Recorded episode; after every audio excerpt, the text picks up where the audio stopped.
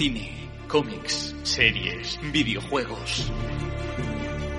No son solo fricadas, es subcultura con incontables posibilidades. Cada libro, cada nuevo episodio, cada título puede transportarte a realidades infinitas. Llevarte a mundos alternativos a los que ya conoces. Somos Hello Freaky. Os guiaremos a través de estas nuevas y complejas realidades.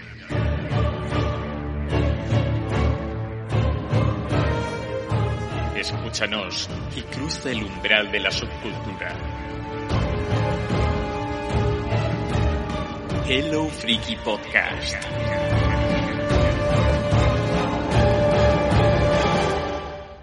Bienvenidos, bienvenidas a un nuevo programa de Hello Freaky Podcast en el que vamos a hablar de videojuegos.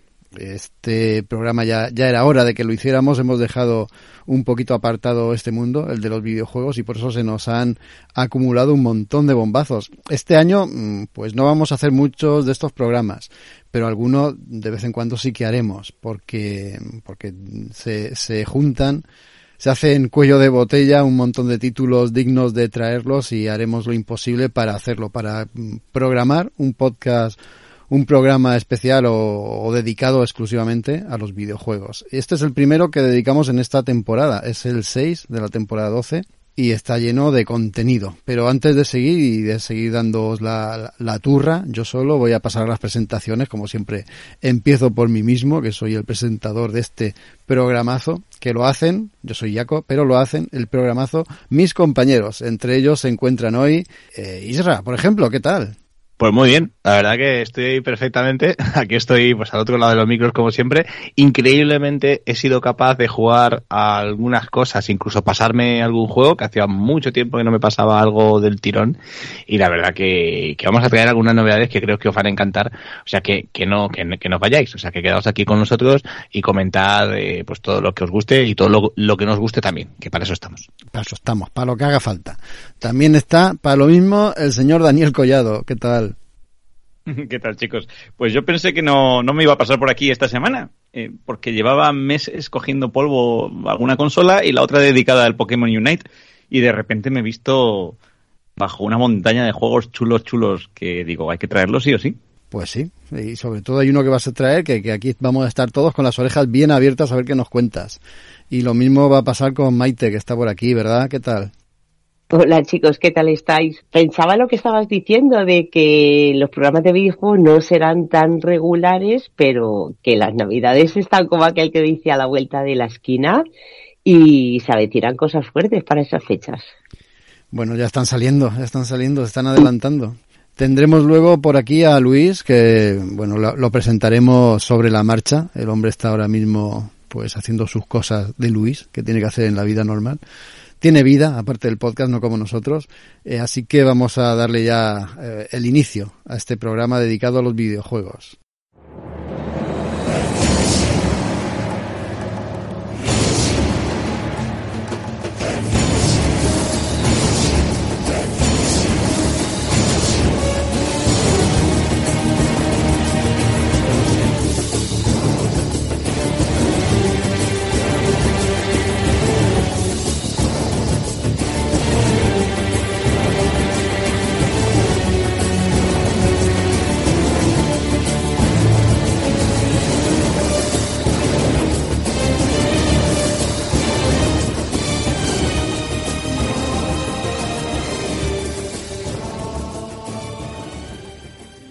Es el 12 por 0, por, uy, el 12 por 0 digo yo, el 12 por 06 y tenemos los siguientes títulos. Vamos a hablar, fijaos, ¿eh? el Far Cry 6, eh, The Lost Judgment. Seguiremos con el título que acaba de salir de Los Guardianes de la Noche, Kimetsu no Yaiba, Las Crónicas de Hinokami. Después tendremos un título curioso, Dungeon Encounters. Seguiremos con Yakuza Leica Dragon, Crisis en su versión para Nintendo que han salido los tres juegos recopilados. Seguiremos con Chernobylite o Chernobylite. Yo ya no sé cómo se pronuncia esto porque no sé si es en ruso o en inglés. Seguiremos con Sword of the Necromancer and Metal y terminaremos con Diablo 2. pedazo de, de, menú que tenemos, pedazo de, títulos. Y antes de empezar, un, un off topic, aunque tiene relación con el mundo de los videojuegos. Ha salido hoy. ¿Habéis visto el tráiler de Uncharted? Sí. No, me ha dado tiempo. Estaba jugando, me cago en la leche un videojuego que ha salido hoy mismo. ¿Qué tal, Dani? ¿Te, ha molado? ¿Te ha gustado o qué? Pues, sinceramente, sí. O sea, es de esos trailers de Amodio, pero en plan, a ver, me está gustando mucho lo que estoy viendo, pero si pienso en los juegos, pues hay cosillas que te rechinan, sobre todo ver la cara de Tom Holland, ¿no? Eh, bueno, bueno, bueno. pero, pero en el fondo, me decía un amigo, joder, que yo vistas todas las de Misión Imposible y tal, esto me parece una más. Mm. Digo, sí, pero tiene un tono muy fresco, muy aventurero, a falta de Indiana Jones y cosas varias. Tú sabes que yo soy muy, muy fan de este género, ¿no? De aventuras. Que Jungle Cruise, que fue la última que vimos así de este palo, me gustó bastante y, y yo por mí me metía dosis diarias de este tipo de películas y no sé, ha cumplido muy bien con las expectativas que yo tengo para la película. Sí, Espero que, que el tráiler no sea una engañifa, ¿no? Ay, todo es posible, ya sabes cómo se la gastan en el mundo de los trailers. De los pero tiene buena pinta, de tiene pinta de que no. Tiene, buena pinta. Yo me he quedado un poquito así con el pie cambiado porque eh, era lo mismo que un videojuego, o sea, no, no cambia nada, pero luego pensaba, ¿y para qué quieres que cambie? si, claro. Si, trae el mundo Uncharted, pues que sea fiel al mundo Uncharted. Y esa escena flipante del avión, pues es que es puro pura secuencia de, de un juego de Uncharted. Está muy bien hecha, muy bien hecha. Me ha Nathan Drake a tope. o sea, es lo que te digo. Yo cuando veía las fotos de Tom Holland decía, no, pero cuando le ves ya en el papel dices, sí, ¿por qué no? claro. Además, tiene que ser jovencito para aguantar unas cuantas partes más. Sí, es lo que he pensado, que eso es ideal, ¿no? ya está todo, está todo planificado. Claro que sí, y además ver ahí a Antonio Banderas de malo. Y al Rubius. Tenemos el Rubius por ahí de fondo también, pues fíjate, ya la cuadratura del círculo. Los españoles triunfando en Hollywood, ¿eh? Desde lo de Dani Rovira es que ya... Ya te digo, amiguetes de, de, Sony y de PlayStation. No sé qué tiene el Rubius con PlayStation, que están todos los fregados. Bueno, vamos a empezar. Hemos dicho, hemos prometido, hemos asegurado incluso que el primero de los títulos iba a ser el Far Cry 6. Isra es el que lo ha jugado ahí en la nueva generación dándolo todo. Y yo creo que, que bien, ¿no, Isra?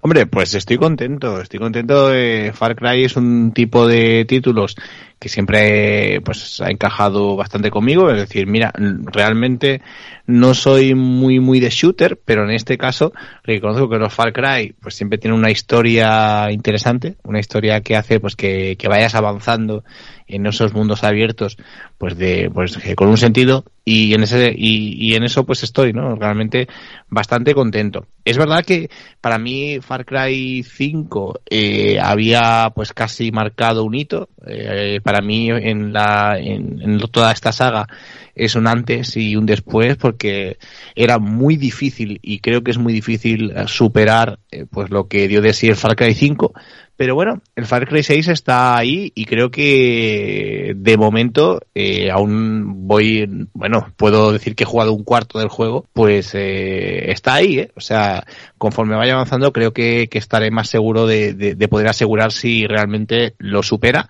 o realmente pues estamos a un juego de muy buen nivel, pero que, que, que, no llega a las sensaciones eh, pues que tuvimos con el, con el anterior.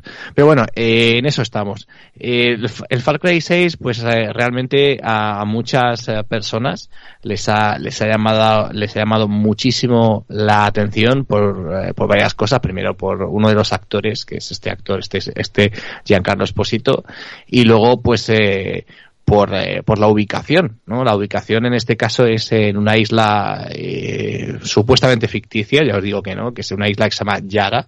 Eh, realmente estamos en Cuba y, y se respira un ambiente cubano en, en, todos lados, pero claro, se respira hasta un punto que puede llegar a ser excesivamente cansino, ¿no? Es decir, no en el Far Cry 5 no teníamos esta sensación tan, uh, tan pintoresca pues cuando andábamos por ahí por las montañas de Montana, ¿no? Pero, pero en este caso, pues sí, sí que lo, sí que lo tenemos. Y ese, y os lo digo porque, bueno, pues eh, vamos a ir, eh, pues eh, llevando a cabo las misiones, muchas de ellas van con acompañadas musicalmente con, eh, con, con, la trova santiaguera o, cosas de este estilo. Hay momentos que, que, se hace gracioso, pero hay momentos que puede llegar a ser un poco insufrible. Ya, ya, ya, os digo que no es todo el rato, pero especialmente hay una primera misión en donde tienes que quemar unos campos y la música es, es vamos, es para quitarte los cascos y hacerlo directamente. Un, un, o sea, si os gusta mucho la salsa, lo vais a gozar un montón, pero si no, si no sois especialmente pues eh, fans de este estilo musical, pues a lo mejor os va a sobrar un poquito. Bueno, pues vamos a hablar de, de, de este, de, de este juego y bueno, nos, uh, nos decían los, eh, los, uh, los amigos pues de que han, que han creado este, este Far Cry 6 que nos íbamos a encontrar con el mapa más grande de la historia de, de un Far Cry y yo creo que sí que es posible. Es posible porque Yara eh, la componen eh, varias islas, varias eh, con, la, con una isla central que es enorme, que realmente es eh, bastante eh, tardarías bastante en, en cubrirla entera eh, en coche y realmente pues estamos ante ante un juego muy, muy interesante y, que, y, que me está gustando mucho.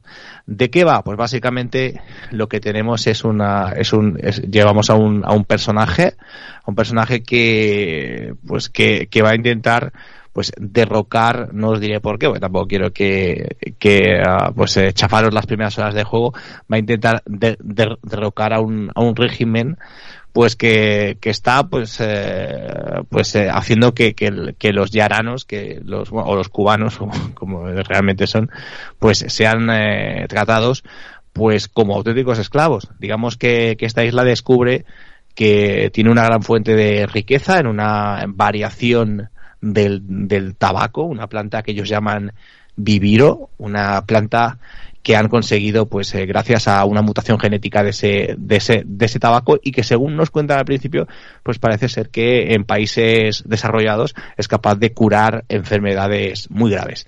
Entonces, pues bueno, pues realmente lo que hace este dictador es dedicar todo su esfuerzo a cultivar esta planta eh, a un riesgo de tener que esclavizar a, a todo su pueblo. Y entonces lo, lo, que establece es un régimen en el que el pueblo es eh, se les llama parias y lo que se hace con ellos es pues básicamente pues como os digo esclavizarlos y, llevar esa ese cultivo de esa planta hasta el extremo. Entonces pues en toda este todo este panorama pues aparece aparece pues este este personaje que bueno pues sí que vamos a tener algo interesante en este en este juego. Es que tiene un puntito que quizá tenían los otros pero no tan marcado un puntito pues casi que lo entroncaría a ratos con, eh, con el Metal Gear Solid 5, por ejemplo, porque hay un, un punto de, pues de, de, sigilo que es muy interesante, un punto de sigilo que es muy interesante y que, y que lo distancia un poquito de, de los anteriores. Es decir, aquí se premia mucho más el sigilo, el hacer las cosas eh, apropiadas en cada momento, pues más que, que lanzarte como en títulos anteriores, pues a machacar todo lo que todo lo que se mueva, ¿no?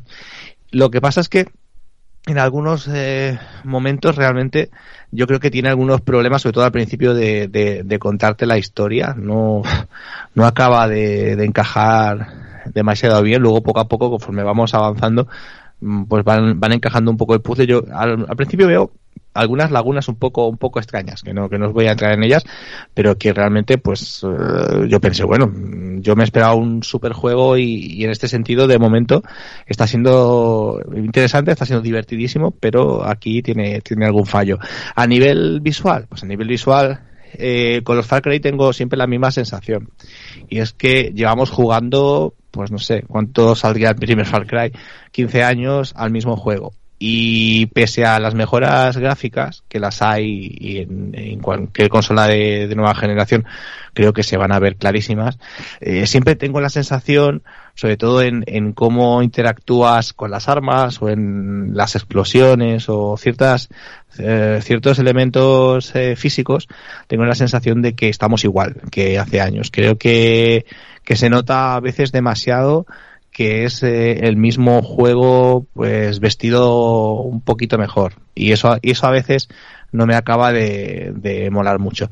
Pero bueno no, no, realmente no es un juego malo ¿eh? este es un juegazo es un juegazo pues de los que se merecen esas puntuaciones por encima de 80 en la mayoría de, de páginas no lo que pasa es que pues eh, pues con un juego con esta eh, bueno, pues que, que, se le suponía pues eh, esto y se, se, le presuponía pues eh, este siendo un triple A, pues nos encontramos eh, nos encontramos pues que, que a veces a veces pensamos, bueno, nos hemos metido mucho, mucho y hemos ido muy a saco con títulos como el Cyberpunk y aquí tenemos algún momento un poco extraño. Eso también, también, también sucede.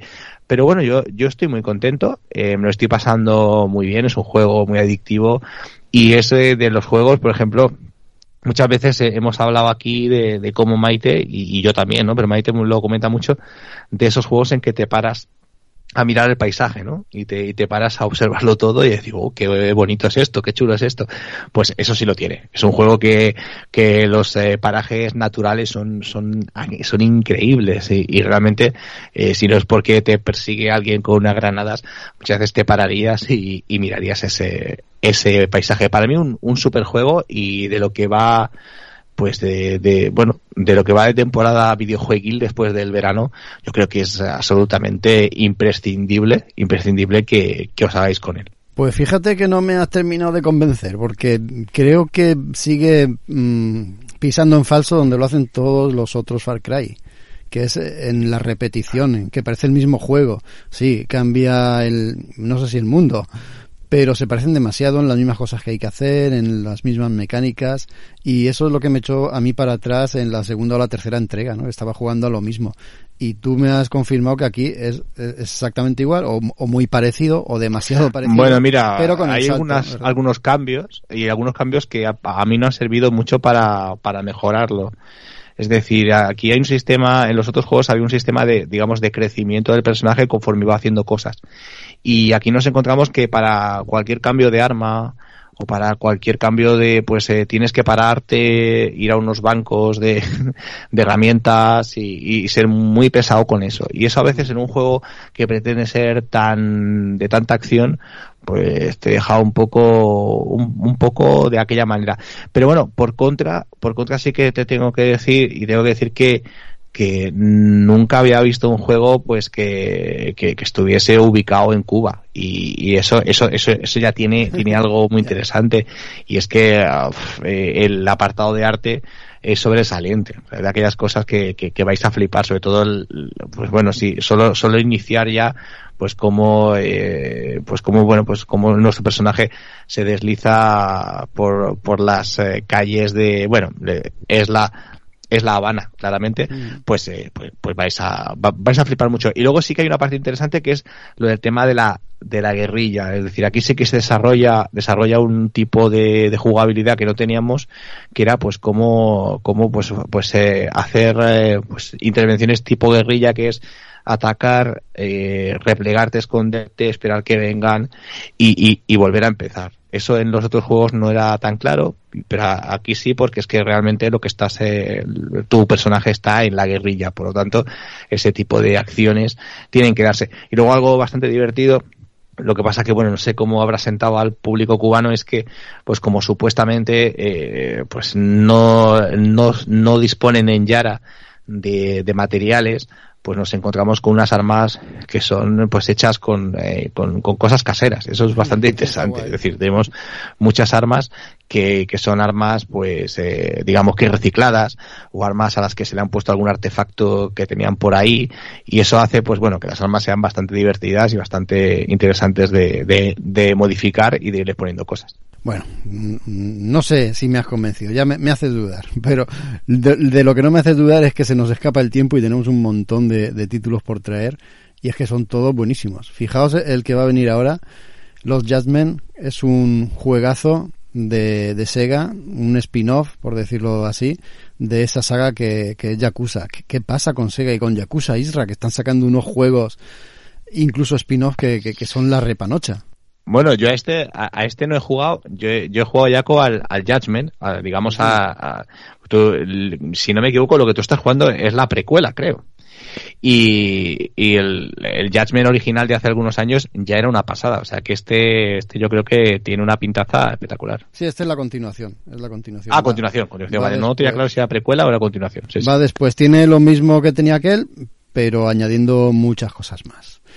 Y tenemos a un, un detective privado, Takayuki Yagami, que además es abogado. Pero bueno, él, más que, que ser letrado y sentarse ahí en, en los, en los banquillos al lado del acusado y tal, y ponerse la toga, a él lo que le mola es la acción. De hecho, domina unas cuantas artes marciales que luego las podremos utilizar en los combates que hay en el juego. Y bueno, ya se ha montado su propia agencia de detectives, colabora con un bufete de abogados y lo primero que nos sale cuando empezamos el juego es una escena flipante, totalmente cinematográfica, digna de, Seven, de películas del estilo Seven, en la que unos bomberos encuentran un cadáver en descomposición eh, bueno, bueno, maniatado no, cuerpiatado, por decirlo de alguna forma, atado a una silla y con claros signos de violencia. En, una, en uno de los juicios que tiene, que tiene el bufete con el que nosotros colaboramos, pues están defendiendo a un, a un hombre que está acusado de acoso sexual, de agresión sexual en el metro. De hecho, las cámaras de la estación del metro lo han grabado. Y ese mismo personaje, en el juicio, confiesa que ha cometido el otro asesinato. Por lo menos dice dónde van a encontrar ese cadáver que yo os he dicho antes que encuentran los bomberos. Claro, ¿cómo puede una persona que está detenida cometer también un, crimen, cometer un asesinato. Ese es el caso principal que nosotros con Takayuki Yagami vamos a tener que descubrir, vamos a tener que investigar y es, es el hilo central que recorre todo, toda la historia y todo el argumento del juego.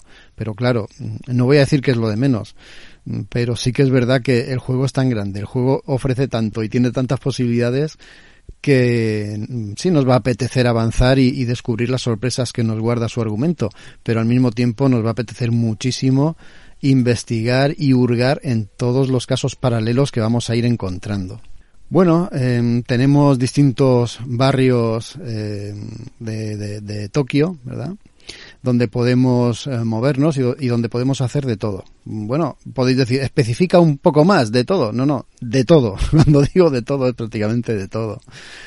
Nos van a ofrecer casos para resolver, pues pueden ser encontrar a alguien o, descubrir qué es lo que está haciendo un tipo que extorsiona a mujeres, en qué se gasta el dinero, eh, pillarlo infraganti tenemos que interceder también y atentos a esta misión porque es bastante importante dentro del juego. Tenemos que interceder en un caso de bullying en un instituto. Bueno, ahí, aparte de, poner el dedo en la llaga en temas sociales que están realmente candentes y, y nos pueden afectar a todos de una manera o de otra, también lo utiliza pues para pues para poner momentos y situaciones humorísticas no gracias a, esa intervención en el instituto y los contactos que ahí tenemos vamos a ponernos a bailar vamos a formar parte de un cuerpo de baile y vamos a poder competir a nivel nacional en el juego. Ojo a golpe de botón. Os acordáis de del parapa de rapper no que había que pulsar los botones a ritmo de música. Pues aquí algo parecido. Muy muy divertido y mucho más vistoso que aquello ¿Qué podemos hacer también? Pues por supuesto, aparte de pasear por las calles y encontrar todo tipo de tiendas en las que hay de todo, eh, efectivamente podemos cambiar nuestro aspecto, podemos comprar de todo, podemos jugar a recreativas clásicas de Sega, podemos practicar deportes como minigolf, por ejemplo, una especie de tiro al, al blanco, con arco, con yo que sé, con todo tipo de cosas. Pues aparte de eso, nos encontramos con miembros de bandas que nos quieren asaltar, con los que tenemos que combatir o pelear. Ahí podemos pues eh, desfogarnos y practicar esos distintos estilos de combate que nos van a servir luego para avanzar también en las historias. simplemente pulsando un botón cambiamos de un estilo de combate a otro y, y esos estilos pues nos permiten defendernos Mm, contra enemigos poderosos o contra enemigos numerosos, tenemos que cambiar el estilo según nos convenga. El tema del combate me gusta ponerlo aparte porque es espectacular. Yo no sé en los otros juegos, pero en este es totalmente espectacular. Hay, mm, hay un montón de, momentos eh, concretos en los que pulsando un botón la, la cinemática cambia, eh, el plano cambia, eh, hay un primer plano o, o hace un giro de cámara espectacular hay un montón de golpes. Es, es, increíble, ¿no? Cuando te pones a hacer los combos y a desplegar el tema del combate contra los enemigos, pues descubres que, que, es muy versátil, es muy vistoso y es muy, muy divertido. Con eso, lo que consigue el tema de combates es no aburrir. Yo me acuerdo de otros juegos que, que son muy similares, ¿no? Es pulsar botones en momentos concretos y bueno, podía llegar un momento en el que podías cansarte, pero aquí es que no pasa, porque igual eh, el personaje eh, eh, utiliza las paredes para subir por ellas y descargar desde lo alto un golpe, o si hay una silla cercana la agarra y em, se pone a dar sillazos, o utiliza uno de los personajes contra los que pelea de escudo y luego lo arroja contra el resto. Bueno, es, la cantidad de golpes y de opciones es, es bastante amplia, bastante increíble. No puedo dejar de decir que tenemos nuestro, nuestro Santa Santorum, nuestra oficina, nuestra casa también, y las casas de algunos amigos y oficinas de, algunos amigos, porque colaboramos con otras agencias de investigación, donde podemos descansar y podemos jugar. Hay una Master System, sí señor, hay una Master System y podemos jugar al Kit. Y, cómo no, podemos desbloquear más juegos clásicos de, de aquella videoconsola podemos desbloquear música, podemos ir por la ciudad en patinete. Eh, de verdad es que podemos hacer de todo. No quiero ponerme pesado en esto, pero es que podemos hacer parkour, podemos jugar a pachinko, podemos. Yo sé que luego Isra con el juego que va a comentar, que también es del mismo corte y de, las, de la misma saga, va a decir, va a decir exactamente igual que yo. Eh, son juegos tan amplios en los que se puede hacer tantas cosas que, que es imposible aburrirte. Y lo interesante y lo que mola es que eh, tenemos esa opción, ¿no? De, de, de, hurgar y de avanzar por la trama central, por la historia del juego, que es, que es una maravilla. Está muy bien escrita. Los personajes, además, están muy bien desarrollados y muy bien integrados dentro de la historia. Están muy bien trabajados, son muy profundos. Hay un montón de personajes. Hay un montón también de sorpresas y luego a todo esto lo acompaña un aspecto gráfico de infarto, un aspecto gráfico que te deja boquiabierto. Es que la calidad que tienen las escenas cinemáticas cuando cambia a las escenas eh, jugables, al gameplay, cuando tú estás ahí manejando al personaje, no desmerece eh, eh, en nada. O sea, los edificios tienen una definición increíble, hay una vida en la ciudad también muy importante, si es de día o si es de noche cambia, la, la fauna de la ciudad también cambia, las palomas, los gatos, me podía detener un montón contando todas estas cosas y todos estos detalles, pero es que creo que eso aburriría. Mi recomendación más, eh, más clara y más directa es que eh, si tenéis alguna duda en haceros con el juego, pues no, no, no la tengáis muy fuerte, porque si, sin, sin ningún tipo de duda, valga la redundancia, os va a gustar, os va a gustar un montón, os va a dar un montón de horas de diversión, os va a llenar porque tiene todos esos estilos de juego y todas esas posibilidades. Lo, dicho, es uno de los lanzamientos de este último año. Antes Isra ha hablado de Far Cry 6, pero este también está en el top. Es de los mejores que han salido en lo que, en lo que va de año y para finalizarlo yo creo que es uno de los títulos pues que casi son imprescindibles. Yo no sé si os, si os he convencido, pero desde luego os instaría a jugarlo. Hombre, has dicho parrapa de rape, Alex Kidd y montar en monopatín en el mismo, en la misma crítica. Yo, en un juego que me dé eso, no puedo decir que no. Tenemos eh, combates, tenemos investigación, tenemos fotografía, tenemos eh, música, tenemos baile, tenemos de todo en el juego. Hay de todo. De todo Oye, y, y, además hay algo, algo que me gusta mucho, Jaco, que luego comentaré un poco más adelante, porque hablaremos de, como bien has dicho, de otro de los grandes juegos de, de la misma, de Sega y, y, que tiene también que ver con, con la saga Yakuza, que es el, el, el Yakuza Like at luego hablaremos. Pero lo que más me mola, y a mí es que es una cosa muy personal y muy, y muy rara, es que tiene un punto a lo, a lo culebrón japonés que mola mogollón. O sea, en algunos momentos parece que estás viendo una serie de, de Netflix y creo que el Jasmine es, es, más de lo mismo. Es más de lo mismo, pero no, no pasa la línea de ser, eh, de ser aburrido o de ser culebrón, ¿entiende? Eh, se, se, queda ahí, ¿no? Eh, tiene ese, ese saborcillo, tiene ese ingrediente exacto de culebrón, de personajes, que hay, hay tonterías entre ellos, pero no lo, no lo traspasa. De verdad, la escena de, del instituto, lo que pasa en el instituto, alrededor del instituto, es increíble, ¿no? Desde los matones con los que te enfrentas y a los que, claro, no les puedes partir la cara porque son críos. ¿Cómo actúas contra ellos? Pues todo eso es una trama paralela apasionante. Juegazo, juegazo, en serio, tanto a nivel historia, a nivel gráfico, a nivel jugable, esto de los que hay que jugar. Seguimos, otro juegazo, madre mía, la, que traemos hoy. Guardianes de la Noche, Dani, cuéntanos. Qué bueno, estas crónicas de Hinokami, ¿no? Que mencionabas tú antes. Otro juegazo de Sega, y nos llega ahora coincidiendo con el estreno de la segunda temporada de Kimetsu no Yaiba, que, es una pasada, está ya la gente con los, eh, las uñas afiladas y los dientes afilados viendo un poco esos primeros capítulos de la segunda temporada que coinciden o, son parte de esa película que vimos de Tren Infinito.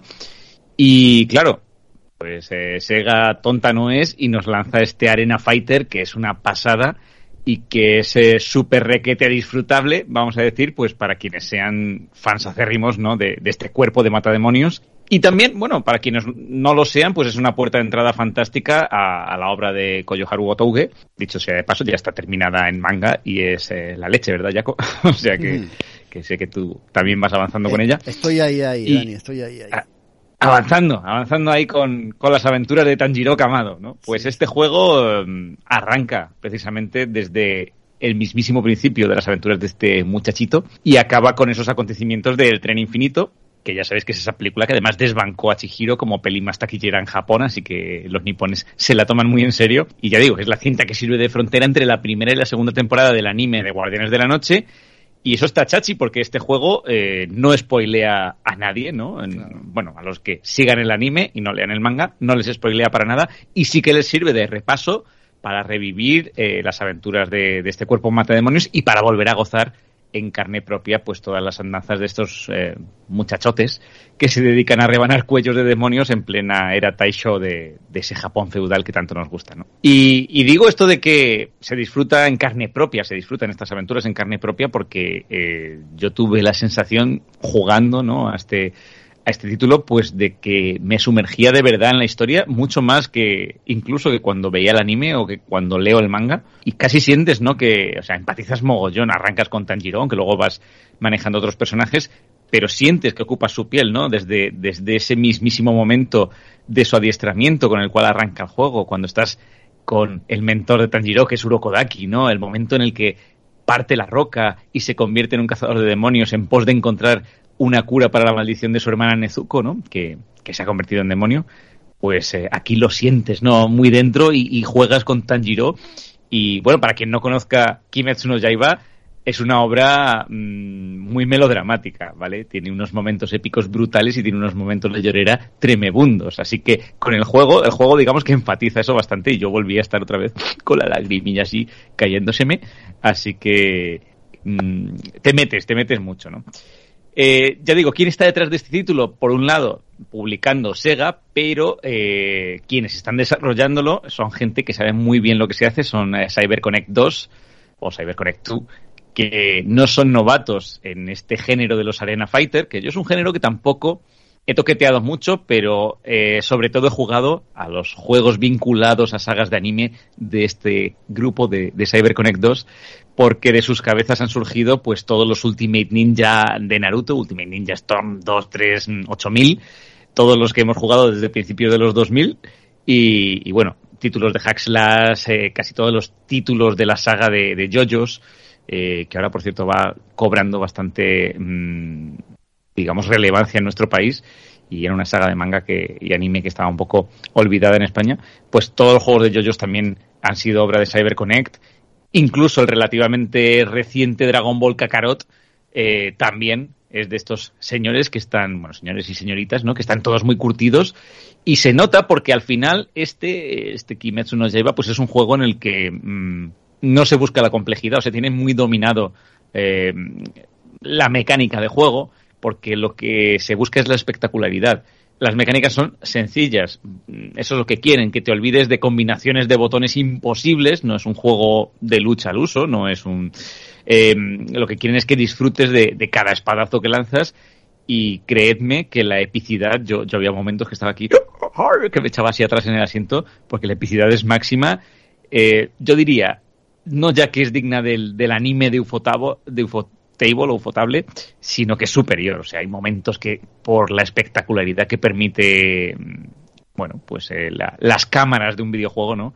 Pues hacen que, veas ataques y veas momentos de una manera eh, totalmente distinta a lo que hemos visto en el anime y, elevada a la enésima potencia, ¿no? Eh, a ver, es un juego de lucha, pero también hay que decir que como no solo de combates vive el otaku y el jugón, pues aquí también se nos va desgranando poco a poco la historia pues de Tanjiro y sus amigos, eh, sin, sin, ir más lejos, a lo largo de ocho episodios, pues en los cuales, digamos, que eh, tenemos como tres elementos diferenciados, ¿no? Por un lado tenemos momentos o momentazos de cinemáticas donde lo gozamos como espectadores, eh, luego tenemos momentos casi de RPG, ¿no? Donde estamos recorriendo pues las localizaciones más icónicas de la serie e interactuando, eh, bueno, con interactividades o interacciones básicas con algunos NPC, pero que hacen disfrutable nuestros momentos también para alcanzar determinados lugares, lugares donde finalmente se dan breves pero impactantes combates en los cuales priman la agilidad, el dinamismo y, esa espectacularidad que os digo de, ataques especiales ¿no? de cada uno de los personajes de, la obra de, de Gotuge. Y estos ataques, eh, pues para gente medio monger como yo, está muy bien porque no son enrevesados, muchas veces están, eh, pues eso, están pensados para torpes, eh, que no queremos acción, mm, o sea, que queremos acción y no comeduras de tarro, ¿no? Y, bueno, normalmente están asignados a un único botón que muchos dirán, pero bueno, entonces ¿dónde está el misterio de este juego? ¿no? Si, si me estás diciendo que es eh, machaca botones a tope, pues sí y no, porque tú tienes que ir mm, em, equilibrando tu barra de vida con la barra de energía mientras esquivas al rival o le estás atacando con golpes ligeros para eh, rellenar esa barra de energía para al final asestar el golpe de gracia en el momento adecuado. O sea que eh, la batalla tiene, tiene más cosica de la que uno se puede pensar y tampoco, lo que decía Jaco, ¿no? Antes, tampoco te aburres con estos combates porque al final son tan fulminantes que es que no te da tiempo a respirar. O sea, estás eh, esquivo, activo un potenciador, em, ataques ligeros, venga que relleno mi barra de energía, ahora le hago un pedazo de ataque. Y de repente, de repente, otro factor molón en los combates, que son los vertiginosos Quick Time Events, ¿no? a los que estamos acostumbrados ya en muchos juegos, con los cuales eh, en este título pues se deciden ciertos momentos de la batalla, ¿no? Imaginadme a mí, que soy de los que le tiembla el colodrillo con estos momentos en los que tu vida depende de pulsar triángulo o cuadrado en el momento adecuado, eh, pues, pues a veces es como estás casi ganando y de repente la cagas. ¡Uy, va! Que dijo cuadrado, yo le he dado al círculo. Eh, pero molan mucho porque, bueno, pues eso, por un lado aportan intensidad, no sé que tenga la sangre muy fría, eh, también aportan un cambio de ritmo al combate, ¿no? Para que no todo sea ese botoneo. Y yo creo que en concreto a esta historia o a esta saga, pues le vienen que ni pintados porque además, eh, pues están ligados a momentos o a elementos muy propios de, de este manga, como son, pues el hilo el hilo de apertura de Tanjiro o determinadas técnicas de respiración de los personajes que van, que digamos, se invocan, por decirlo de alguna manera, eh, a colación de esos Quick Time Events. Y el título no se queda aquí, o sea, es un título, ya digo, de, de batalla, pero hay más, además del modo historia, porque, bueno, pues tenemos otros modos de juego, como son el modo batalla, por ejemplo, que es por lo que muchos han llegado a este título o llegarán, por lo que muchos lo quieren adorar para partirse la cara con los colegas en casa o de forma online o contra la CPU, que es más lo que hago yo porque es más asequible, ¿no? que jugar con tu, con tu amigo el que está ya muy curtido, eh, o con un coreano mm, que te revienta en 30 segundos. Y como viene siendo habitual, pues también, aparte del modo versus, pues tenemos eh, la opción de pulir nuestras artes marciales en el modo entrenamiento, que yo ni con esas, que bueno, está muy chulo porque además podemos decidir pues quién va a ser nuestro sensei o nuestro sparring, ¿no? En esos enfrentamientos y así podemos ir, pues, eh, mm, pues eso, mejorando nuestras habilidades de combate. lo único malo de estos dos modos, el, modo versus y el modo eh, de entrenamiento, digamos, es que, eh, bueno, pues mejoran, es verdad, mm, dependen, digamos, mm, de nuestra evolución en el modo historia. Es decir, si, si jugamos según eh, insertamos el disco en la consola, eh, uf, qué viejo unos sólidos, según descargamos el juego, eh, pues eh, van a estar algo limitados ¿no? estos modos de, juego.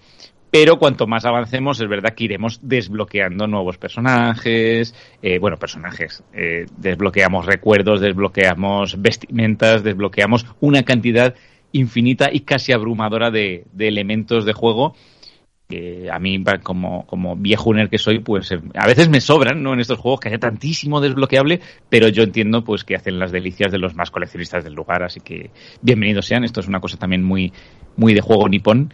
Eh, y bueno, pues más o menos hasta aquí puedo contar, sin revelar tampoco mucho más, pero esto es lo que es eh, este Guardianes de la Noche, las crónicas de Hinokami, que yo he disfrutado en PS4. es una puerta genial al mundo de Kimetsu no Yaiba para el que no lo haya catado. Es una manera de revivir las aventuras de la primera temporada del anime para quien sea fan de la saga y como juego pues es divertidísimo, súper épico y, bueno, pues es fantástico para picarse con los colegas, ya digo, o para ponerse en modo mm, online a tope y demostrar que eres el mejor del mundo batallando. O sea que súper recomendable, chicos. Yo, yo, decir que Dani ha grabado un gameplay que ha puesto en la, en, la review que escribió para la web y yo me partía de risa porque hacía el golpe, eh, golpe del agua, no sé, lo, lo decía Dani en vez. Yo lo vivo. Y eso que mm, tengo un handicap como streamer y es que soy, eh, o sea, ya, ya, dicen que los hombres en sí solo podemos hacer una cosa. Yo, yo media. Así que esto de estar jugando, hablando, mirando a cámara, lo llevo fatal. O sea, yo decía ahí, ¡Cuarta forma! ¡Golpe! ¡Cuarta forma del agua! sí, sí. Las respiraciones. No, no, pero, podía, no podía. pero por lo que cuentas y por lo que escribiste y por lo que se vio también en el vídeo, una pinta impresionante la, la, transición del juego al anime que tiene incorporado. Sí. Es la leche, es brutal. Y a los que nos gusta esta saga, pues joder, otro imprescindible. hemos dicho Sega, Sega, Sega los, los Jazzmen, Sega Guardianes de la Noche, pero quien lo trae por aquí es Coach Media. Y, y Coach Media también trae el, el, que viene, el Dungeon Encounters que nos trae Maite. Pues lo trae Coach Media, pero es un videojuego de Square Enix y lo que nos presenta es un RPG de combates por turnos y lo ha sacado para PS4, que es donde yo lo he jugado, pero también está para PC y para Nintendo Switch. Detrás de este juego eh, tenemos gente bastante conocida. Eh, la cabeza un poco pensante de esta idea es Hiroyuki Ito, que fue el responsable de los Final Fantasy el 6, el 9 y el 12, y también fue el que inventó, inventó el sistema de batallas por turno, el Active Time Battle, que, que, se le llama, que se usaba mucho los Final Fantasy y que por supuesto también vamos a ver en este juego. Más relaciones con los Final Fantasy, el productor es Hirokai Kato, también del Final Fantasy XII, el diseño de personajes es de Ryo Maito y la banda sonora de Nobuo Uematsu, Hombre. todos pertenecientes a, a las sagas Final Fantasy en algún que otro que otro juego. Hemos hecho la ola, ¿eh? Al oír el nombre de Nobuo Uematsu. Yo, yo iba a decir, ya te digo. Maite, me, me suenan todos a, a, a, chino, pero en este caso es a japonés. Sí, sí, totalmente. y bueno, y entonces este juego, ¿por qué no ha tenido más promoción? Porque salió hace una semanita más o menos y si los nombres, hay gente tan importante detrás de este proyecto, ¿cómo que no se le ha dado más bombo? ¿Cómo, no sé, deberían de haberlo anunciado por todo lo alto. Pero es que esto es un juego y ahora os explicaré por qué, porque no es para todo el mundo. Eh, comenzamos con que es un juego que no tiene mucha historia. Eh, digamos que pasa algo, se abre un pedazo de agujero en el suelo que tiene 100 niveles y hay un grupo de cuatro héroes que tiene que investigar esas mazmorras por esos niveles. Esa es la historia. El juego comienza, pues tienes que elegir a cuatro personajes, hay un listado, un, montón, pero claro, acabas de comenzar y solo puedes escogerte entre los que son de nivel 1. Y entonces pues comienzas a explorar la mazmorra, que no es una mazmorra como tal, digamos que son niveles, cada nivel es diferente y cada nivel, digamos que son, eh, son cuadrados en el suelo, son los setas que hay en un laberinto, tú tienes que ir pasando por encima de esos cuadrados, cuando pisas esos cuadrados cambian de color, se vuelven de color gris y el objetivo de cada nivel es pisar todos los cuadrados, que, que sean todos grises. Parece una tontería de juego, pero enseguida ves que no, que no para nada. Hay cuadrados que son normales por los que tú andas, hay unos que tienen letras y números en negros, que eso cuando los pisas sabes que hay un combate, pero también tenemos casillas con números y letras blancas, que esas casillas son las buenas. Por ejemplo, la casilla 4 y la, que, y la 5, que son las que más he usado, que son las de resucitar y la de restaurar puntos de vida. Esa, en cuanto veo por el mapa el 4, ya sé lo que es. Tenemos eh, la casilla con el número 3, que es para aprender habilidades. Hay otras que son bestiarios, otras que son tiendas donde puedes comprar armas y armaduras la 1 y la 2 que suben y bajan de nivel. como digo, al final ves los números y ya sabes qué es lo que hace. Pero claro, las casillas en cada nivel están en un sitio diferente y lo fastidiado es encontrarlas.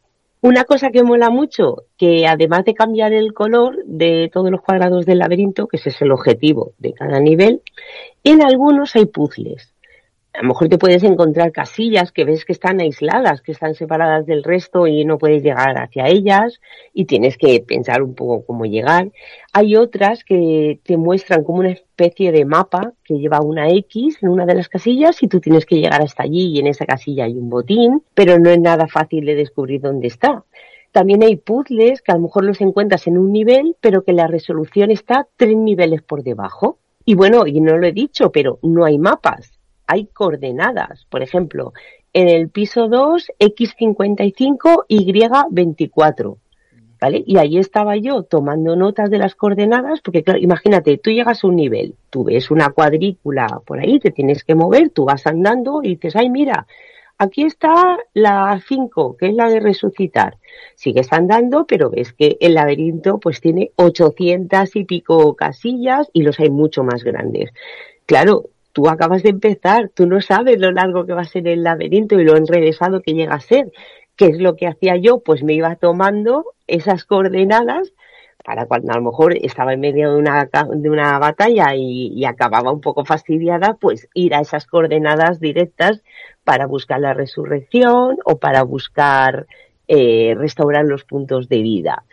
Y os prometo que tengo una hoja de esas de nota del, móvil llenetita, llenetita de, de, coordenadas. Bueno, ya os he dicho que cuando piensas, cuando pisas una, una, una casilla blanca, perdona, son cosas buenas, y cuando pisas las negras, digamos, empiezan los combates. Son combates por turnos.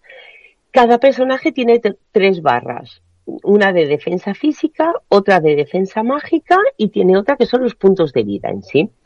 La defensa física se rompe con armas, espadas, jabalinas, flechas, la mágica con hechizos y una vez que has destruido una de estas dos barreras es cuando empiezas a quitar puntos de vida de verdad al enemigo. Además, los hechizos se pueden lanzar las veces que quieras, porque no hay que preocuparse por el maná, ni por los puntos de magia, ni nada. Pero sí que hay habilidades que vas aprendiendo mientras avanzas, como curar o resucitar, que esas sí que tienen un número limitado de usos y para recuperar esa habilidad tienes que ir al cuadrado con el número que sea, la casilla blanca, que ahora mismo no me acuerdo cuál es, y ahí los recuperas. También, por ejemplo, en una pelea te pueden envenenar, pueden envenenar a uno de tu equipo, que el envenenamiento no acaba cuando ganas la pelea. O sea, tú en la siguiente batalla seguirás envenenado. Tienes que encontrar la casilla que te cura el envenenamiento que eso es relativamente fácil, pero me pasó una movida y es que me echaron un hechizo de, de convertirme en piedra y a uno de mi equipo. Bueno, acabó la pelea, gano, pero claro, como es de piedra, el personaje no puede moverse, así que lo tienes que dejar ahí. Claro, ya eres uno menos en tu equipo, en lugar de cuatro ya, ya sois tres. Tienes que buscar el cuadrado específico que quita el, hechizo de, de convertir en piedra pero no hay en todos los niveles. Así que tienes que subir al nivel donde está ese cuadrado en especial, que menos mal que lo apunté porque estaba dos niveles eh, más hacia arriba. Tienes que poner en qué coordenadas has dejado al tío petrificado, tienes que quitarle el hechizo y luego volver a su nivel y a sus coordenadas para recogerlo para volver a unirlo al grupo. O sea, tiene cosas súper guays. Pero lo malo es que no hay tutorial el tutorial que tiene es súper básico. O sea, lo que he contado de quitar el hechizo de convertir en piedra me costó la vida, ¿eh? me costó un montón.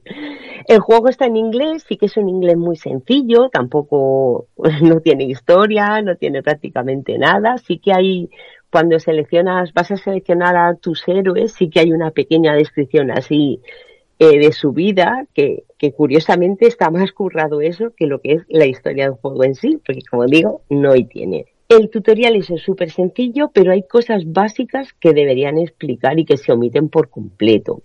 Como lo que os he contado, o por ejemplo, me di cuenta de, de pura casualidad que si subes al nivel cero, que es la academia, que es el tutorial. Allí se guarda la partida. Es que no pone en ningún lado que haya para guardar la partida. Así que me pasó al principio, claro, cuando estás un poco así, que perdí la pelea, me mataron a todos y tuve que empezar de cero. Pues hombre, deberían avisar un poco que sí que, que sí que hay un lugar donde puedes, aunque te cueste varios niveles, niveles subir, bajar y tengas que, que moverte, pero por lo menos que sepas que tienes esta posibilidad. Y la verdad es que lo que es el juego está muy chulo. Pero luego llegamos un poco a la parte gráfica. Eh, la propia Square Enix, y además lo dice en, la, en su propia página, ha dicho que quería unos gráficos muy sencillos para que el jugador pues se centre en el juego, en los puzzles, pero es que se han pasado un poquito con la, con la sencillez, es que no hay ni una intro. El juego empieza con un texto, es un cartel, que más o menos dice lo que se ha dicho, que ha aparecido un laberinto monstruoso y tus héroes se han reunido para explorarlo y descubrir sus secretos. Eso es la intro un cartel. Y vale, y luego la cosa sigue igual de sobria. Es un juego de cuadrículas en dos dimensiones. Te puedes mover arriba, abajo, derecha, izquierda. Y tu personaje se mueve por esos cuadrados. Además, solo eh, tu equipo está formado por cuatro héroes. Solo vemos a uno. Este es el que se mueve por, por los cuadrados. No vemos al grupo en sí andar. Los cuadrados están sobre un fondo de color plano marrón que, que digamos que simula la arena pero en los 10 primeros niveles son el mismo fondo de arena. A partir del 11 lo cambian y es verde, ¿vale? Supongo que simulará el césped, la hierba o algo así. Y así sigues otros 10. Y además, no sé, los personajes, eh, esos fondos y eso, o sea, no se mueven nada. Cuando estás en una batalla, por ejemplo, eh, sí que aparecen unos rayitos o unas flechitas para ver que has tirado unas magias o flechas. Que ojo, que a mí eso no me molesta, pero es que el fondo donde transcurre esa batalla es una imagen fija y es la misma imagen durante un montonazo de niveles. Y vale, que yo entiendo el minimalismo, que entiendo que quieran eh, crear un juego de mazmorras clásico y que no te van a demostrar así una cinemática cada vez que lanzas un hechizo, pero coño, cámbiame los fondos de vez en cuando, ¿sabes? Que esto no, no va a extraer, no va a distraer al jugador, que, que no soy Lela y veo colores y me distraigo, ¿sabes? Yo soy Ralph, los Simpsons, pues, pues igual. No sé, no eso lo podrían haber trabajado un pelín más. Y también me ha llamado mucho la atención la banda sonora, o sea, tenemos a un hombre muy importante detrás. Vosotros habéis hecho palmas con las orejas y durante el juego es que no se escucha nada. O sea, escuchamos caer alguna gotita de agua de vez en cuando en los diez primeros niveles. Luego, cuando cambia el color verde, es como sonara un poco de viento de vez en cuando, otros chorrocientos niveles y poco más. Sí que durante los combates hay un poco más de guitarreo, pero es la misma melodía que también se repite bastante. Esa parte es la única que le puedo poner un poco de pedo. Aun con esto, me ha gustado mucho. Prometo que, estaba diciendo, va, acabo este nivel y me voy a la cama. Y una leche. O sea, se te pasan las horas volando. Los primeros niveles sí que ves que son muy sencillos, los laberintos son cortitos, los combates sencillitos, pero claro, vas bajando niveles, vas, se va complicando bastante la cosa, las partes de estrategia, las peleas, en pensar, pues, con qué ataco, con, que sí, con magia o con, claro, tú ves el, eh, ves tu enemigo, ves sus dos barras. Ay, pues tiene 300 de poder mágico y 280 de físico. Pues sabes que tienes que ir a saco con, con armas físicas.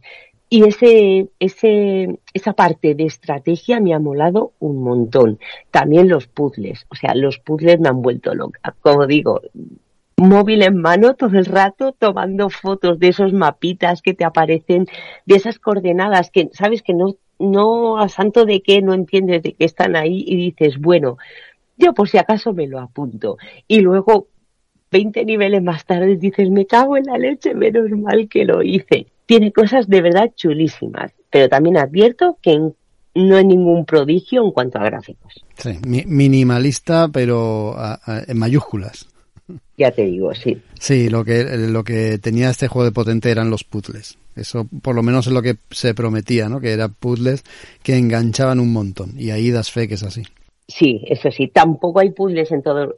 A ver, ya, no solo hay puzzles eh, per se, también hay, por ejemplo, personajes que son personajes reclutables para ti, pero que son errantes van por los niveles y a veces te cruzas con ellos y te los puedes unir a tu grupo, que mola un montón. También hay enemigos, o sea, a lo mejor entras un combate y dice, mm, el enemigo ha desaparecido y a lo mejor te lo encuentras más tarde. Yo que sé, ese tipo de cosas molan un montón. Y esa es la guinda del pastel. Gráficamente ya os digo que no. Bueno, hay que recordar que solo ha llegado de manera digital Así que no, no, lo busquéis en las tiendas, pero sí en las plataformas digitales de cada, pues de cada dispositivo. Vamos a seguir, pero antes tenemos que darle la bienvenida al miembro que nos faltaba en el grupo. Luis, ¿qué tal? ¿Cómo estás? Hola, buenas noches. Pues aquí estamos, escuchando y viendo que tenéis ahí buen material hoy para, para ir hablando. Sí, sí, llevamos ya un ratito aquí poniéndonos los dientes largos unos a otros y ahora te, ahora te vas a unir tú, ya verás ya. Sí, sí, ahora contaré alguna cosilla. Muy bien, pero fíjate que antes vuelve Isra a, traernos uno de los pelotazos que ha salido últimamente, el Yakuza mm. Like a Dragon. Isra, cuando quieras. La verdad es que eh, Jaco me conoce bastante y, aunque él se cree que sí, yo no soy especialmente Xboxer. Pero la cuestión es que en estos últimos tiempos, pues esta locura, que no sé cuánto durará, esta locura llamada Game Pass, pues da oportunidad a personas como yo que, que son reacios a ciertos títulos, pues a probarlos y si es el caso como en el que os traigo hoy, a flipar absolutamente con, con, lo que se ofrece.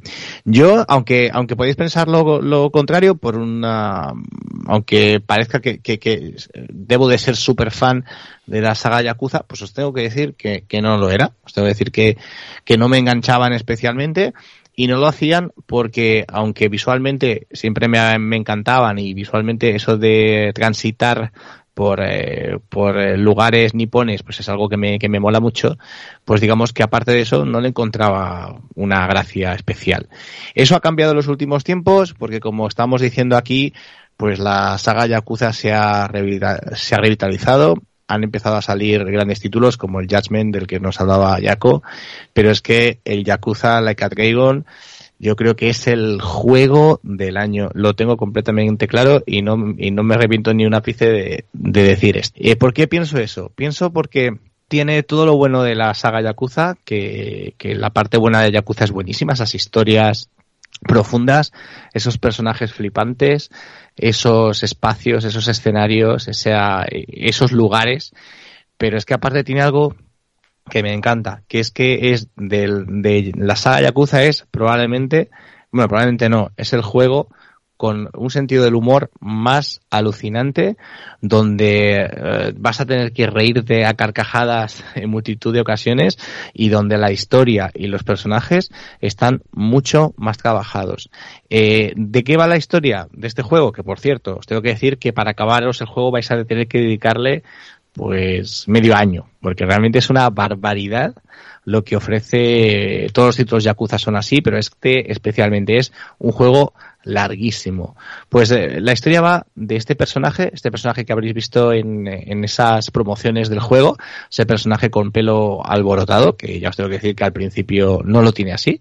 Pues este, este personaje se llama Ichiban y, y bueno, pues eh, tiene en sí mismo, en su propio nombre, que significa el número uno, pues una especie de, de, de, broma que le hace ser a sí mismo, pues al final, no el número uno, sino el último de la fila siempre. Es un, un, un, típico perdedor, una persona pues que nace pobre y casi tiene que estar destinado, según nos cuentan, a morir pobre. Y en esto Ichiban pues no, no está muy de acuerdo. Y se une pues eh, muy pronto a, a una, a, la, a, una, a una familia yakuza y en un momento dado, que esto os lo tengo que explicar, o sea, aviso, alerta spoiler, os lo tengo que explicar porque si no, no tiene sentido el juego. En un momento dado, eh, digamos que, que Ichiban, eh, pues paga eh, los crímenes de, de, otra persona, de otra persona, pues para ayudar a, a, su, a su jefe Yakuza. Y bueno, le prometen en un principio que van a ser poquitos años, pero al final digamos que el pobre hombre pues queda encerrado por mucho más tiempo eh, de por mucho más tiempo que, que una década. Por lo tanto, nos encontramos con una en una en una digamos en un inicio del juego nos encontraremos al, al Ichiban joven pasaremos muy rápidamente a, un, algunos momentos carcelarios y nos encontraremos ya con el juego ahora sí comenzando, pues a un Ichiban con 40 años que lamentablemente sale de la cárcel y se da cuenta de que ese tiempo que ha pagado eh, no le ha servido para nada. Es decir, nadie se acuerda de él, nadie viene a buscarlo y nadie le da las gracias por lo que había hecho. Y aquí comienza, comienza esta historia. Comienza esta, esta, esta historia en la que pues vamos a ir a, unos lugares eh, no muy transitados en la saga Yakuza. Nos vamos a ir a Yokohama, lo vamos a conocer de arriba a abajo, desde su historia, pasando por, por un carácter muy especial que tiene este, esta ciudad marítima costera, y, vamos a encontrar absolutamente todos los personajes. Ya os digo que son increíbles. El personaje de Ichiban mola muchísimo porque por eso se llama el juego Like a Dragon, porque tiene una broma absolutamente constante, y esto le va a gustar mucho a Yako, constante con el Dragon Quest, porque Ichiban es un, una persona que pasó su infancia jugando a Dragon Quest y no es y ve la, la vida como si fuera un, un juego de, un juego de Enix, ¿no? Y en, y, y, en, y, en, y en este sentido, pues es muy, es muy interesante. Es muy interesante porque es la gran diferencia con los otros Yakuza, que mientras, como decía Jaco, pues eh, tenemos una jugabilidad en la parte de las luchas, pues que tiene que ver, pues, pues casi por decirlo fácil, con, con Virtua Fighter, en este Yakuza a Dragon la cosa cambia. Tenemos un, unas luchas por turnos que se ríen absolutamente de, de las sagas eh, RPGs y que pues adaptan todo el tema más de barrio, más yakuza, a todas las mecánicas. ¿Qué quiero decir? Pues que tendremos desde las invocaciones, que están invocaciones completamente absurdas, como que, como in, in, invocar, por ejemplo, a un jefe yakuza que, que, bueno, pues que está obsesionado con que, con que se le haga pasar por un, por, por un bebé. Ese jefe Yakuza quiere, quiere ser un bebé, quieren que le, que, le, que le acunen, y si tú le invocas, pues viene a llorar como un bebé y hacer que todo el mundo le reviente los tímpanos. Pues cosas de ese tipo que hacen que el juego tenga muchísima gracia. Y de hecho, pues cuando pasamos a estas partes jugadas, a estas partes de lucha por turnos, muy al estilo de cualquier juego RPG que os podéis imaginar, antes hablábamos de Final Fantasy, pues vais, vais a ver cómo los que, los personajes que, que eran, pues no sé, el típico tío de negocios que va por la calle, de repente se convierte, pues eh, se convierte en algo un poquito más épico. Se convierte en algo más épico porque Ichiban ve la vida de esta manera. Y es un personaje completamente plano, es un personaje que no cambia absolutamente de manera de pensar. Incluso hay momentos que el, tú jugando con él dices, pero tío, que te la están dando, que no seas así de bueno. Pero es que no lo puede evitar, es que es un trozo de pan y va a llevar esa forma de ser hasta, hasta el final de sus días.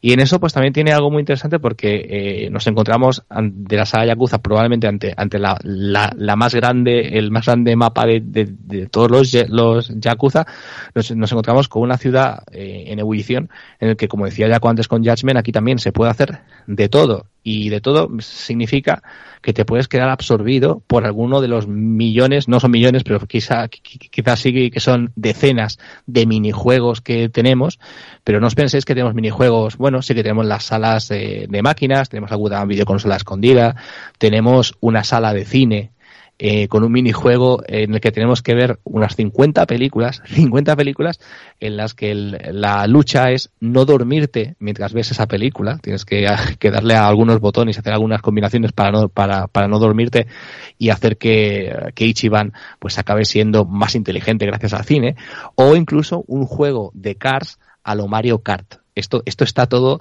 metido dentro del, del Yakuza Laika Dragon y es absolutamente flipante. Yo os digo que es eh, muy pocos juegos han hecho que yo me, me emocione con el final, muy pocos juegos lo han conseguido, algunos sí, y este es el caso, porque acabas cogiéndole a los personajes eh, muchísimo cariño, porque es que son, son increíbles todos y cada uno de ellos, cada uno de los personajes que acompañan, evidentemente, Ichiban va, va a tener su grupo de héroes que va a ir con él.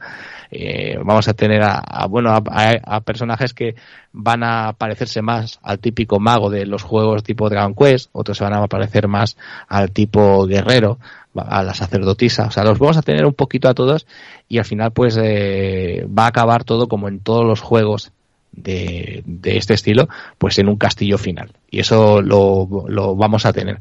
Yo la verdad que, que, me ha encantado. Me ha encantado este juego eh, y yo creo que, que, es el de los mejores juegos que, he podido jugar en, en, toda mi vida. Yo doy fe que Isra estuvo durante todo su, durante todo su periplo jueguil con este título insistiéndome, pero no es que estuvieras pesado, e, e, eras Vamos a ver, eras amigo, eras amigo y sabes lo que me gusta a mí este tipo de cosas y me insistías para que lo disfrutara. Yo te aseguro que lo haré. No sé Pero es que Jaco, Jaco ahí, es que para que te hagas una idea de, lo loco que está, que está esto, es que hay, de todo. Hay un, un minijuego de, de bolsa porque Ichiban en un momento dado se necesita dinero para una misión y decide invertir en bolsa, ¿vale? Y, ese juego de bolsa estuve horas jugando hasta conseguir que una empresa de galletas fuera la, la, empresa número la empresa número uno mundial era el de bolsa es brutal con las con las reuniones de accionistas. O sea es increíble tiene de todo. Luego hay una parte que eh, engañan a Ichiban y, bueno le acosan a una persona pues que, que tiene está en una especie de, de, academia a los CCC, en donde le ofrecen títulos que no valen para nada, pero él se lo cree y entonces pues hay, hay como 50 títulos que te puedes sacar y yo me los saqué todos, que eran títulos, yo que sé, por ejemplo, experto en Sega. Pues experto en Sega, te hacen un examen y tienes que, la verdad es que cada, las, las preguntas eran súper, súper divertidas.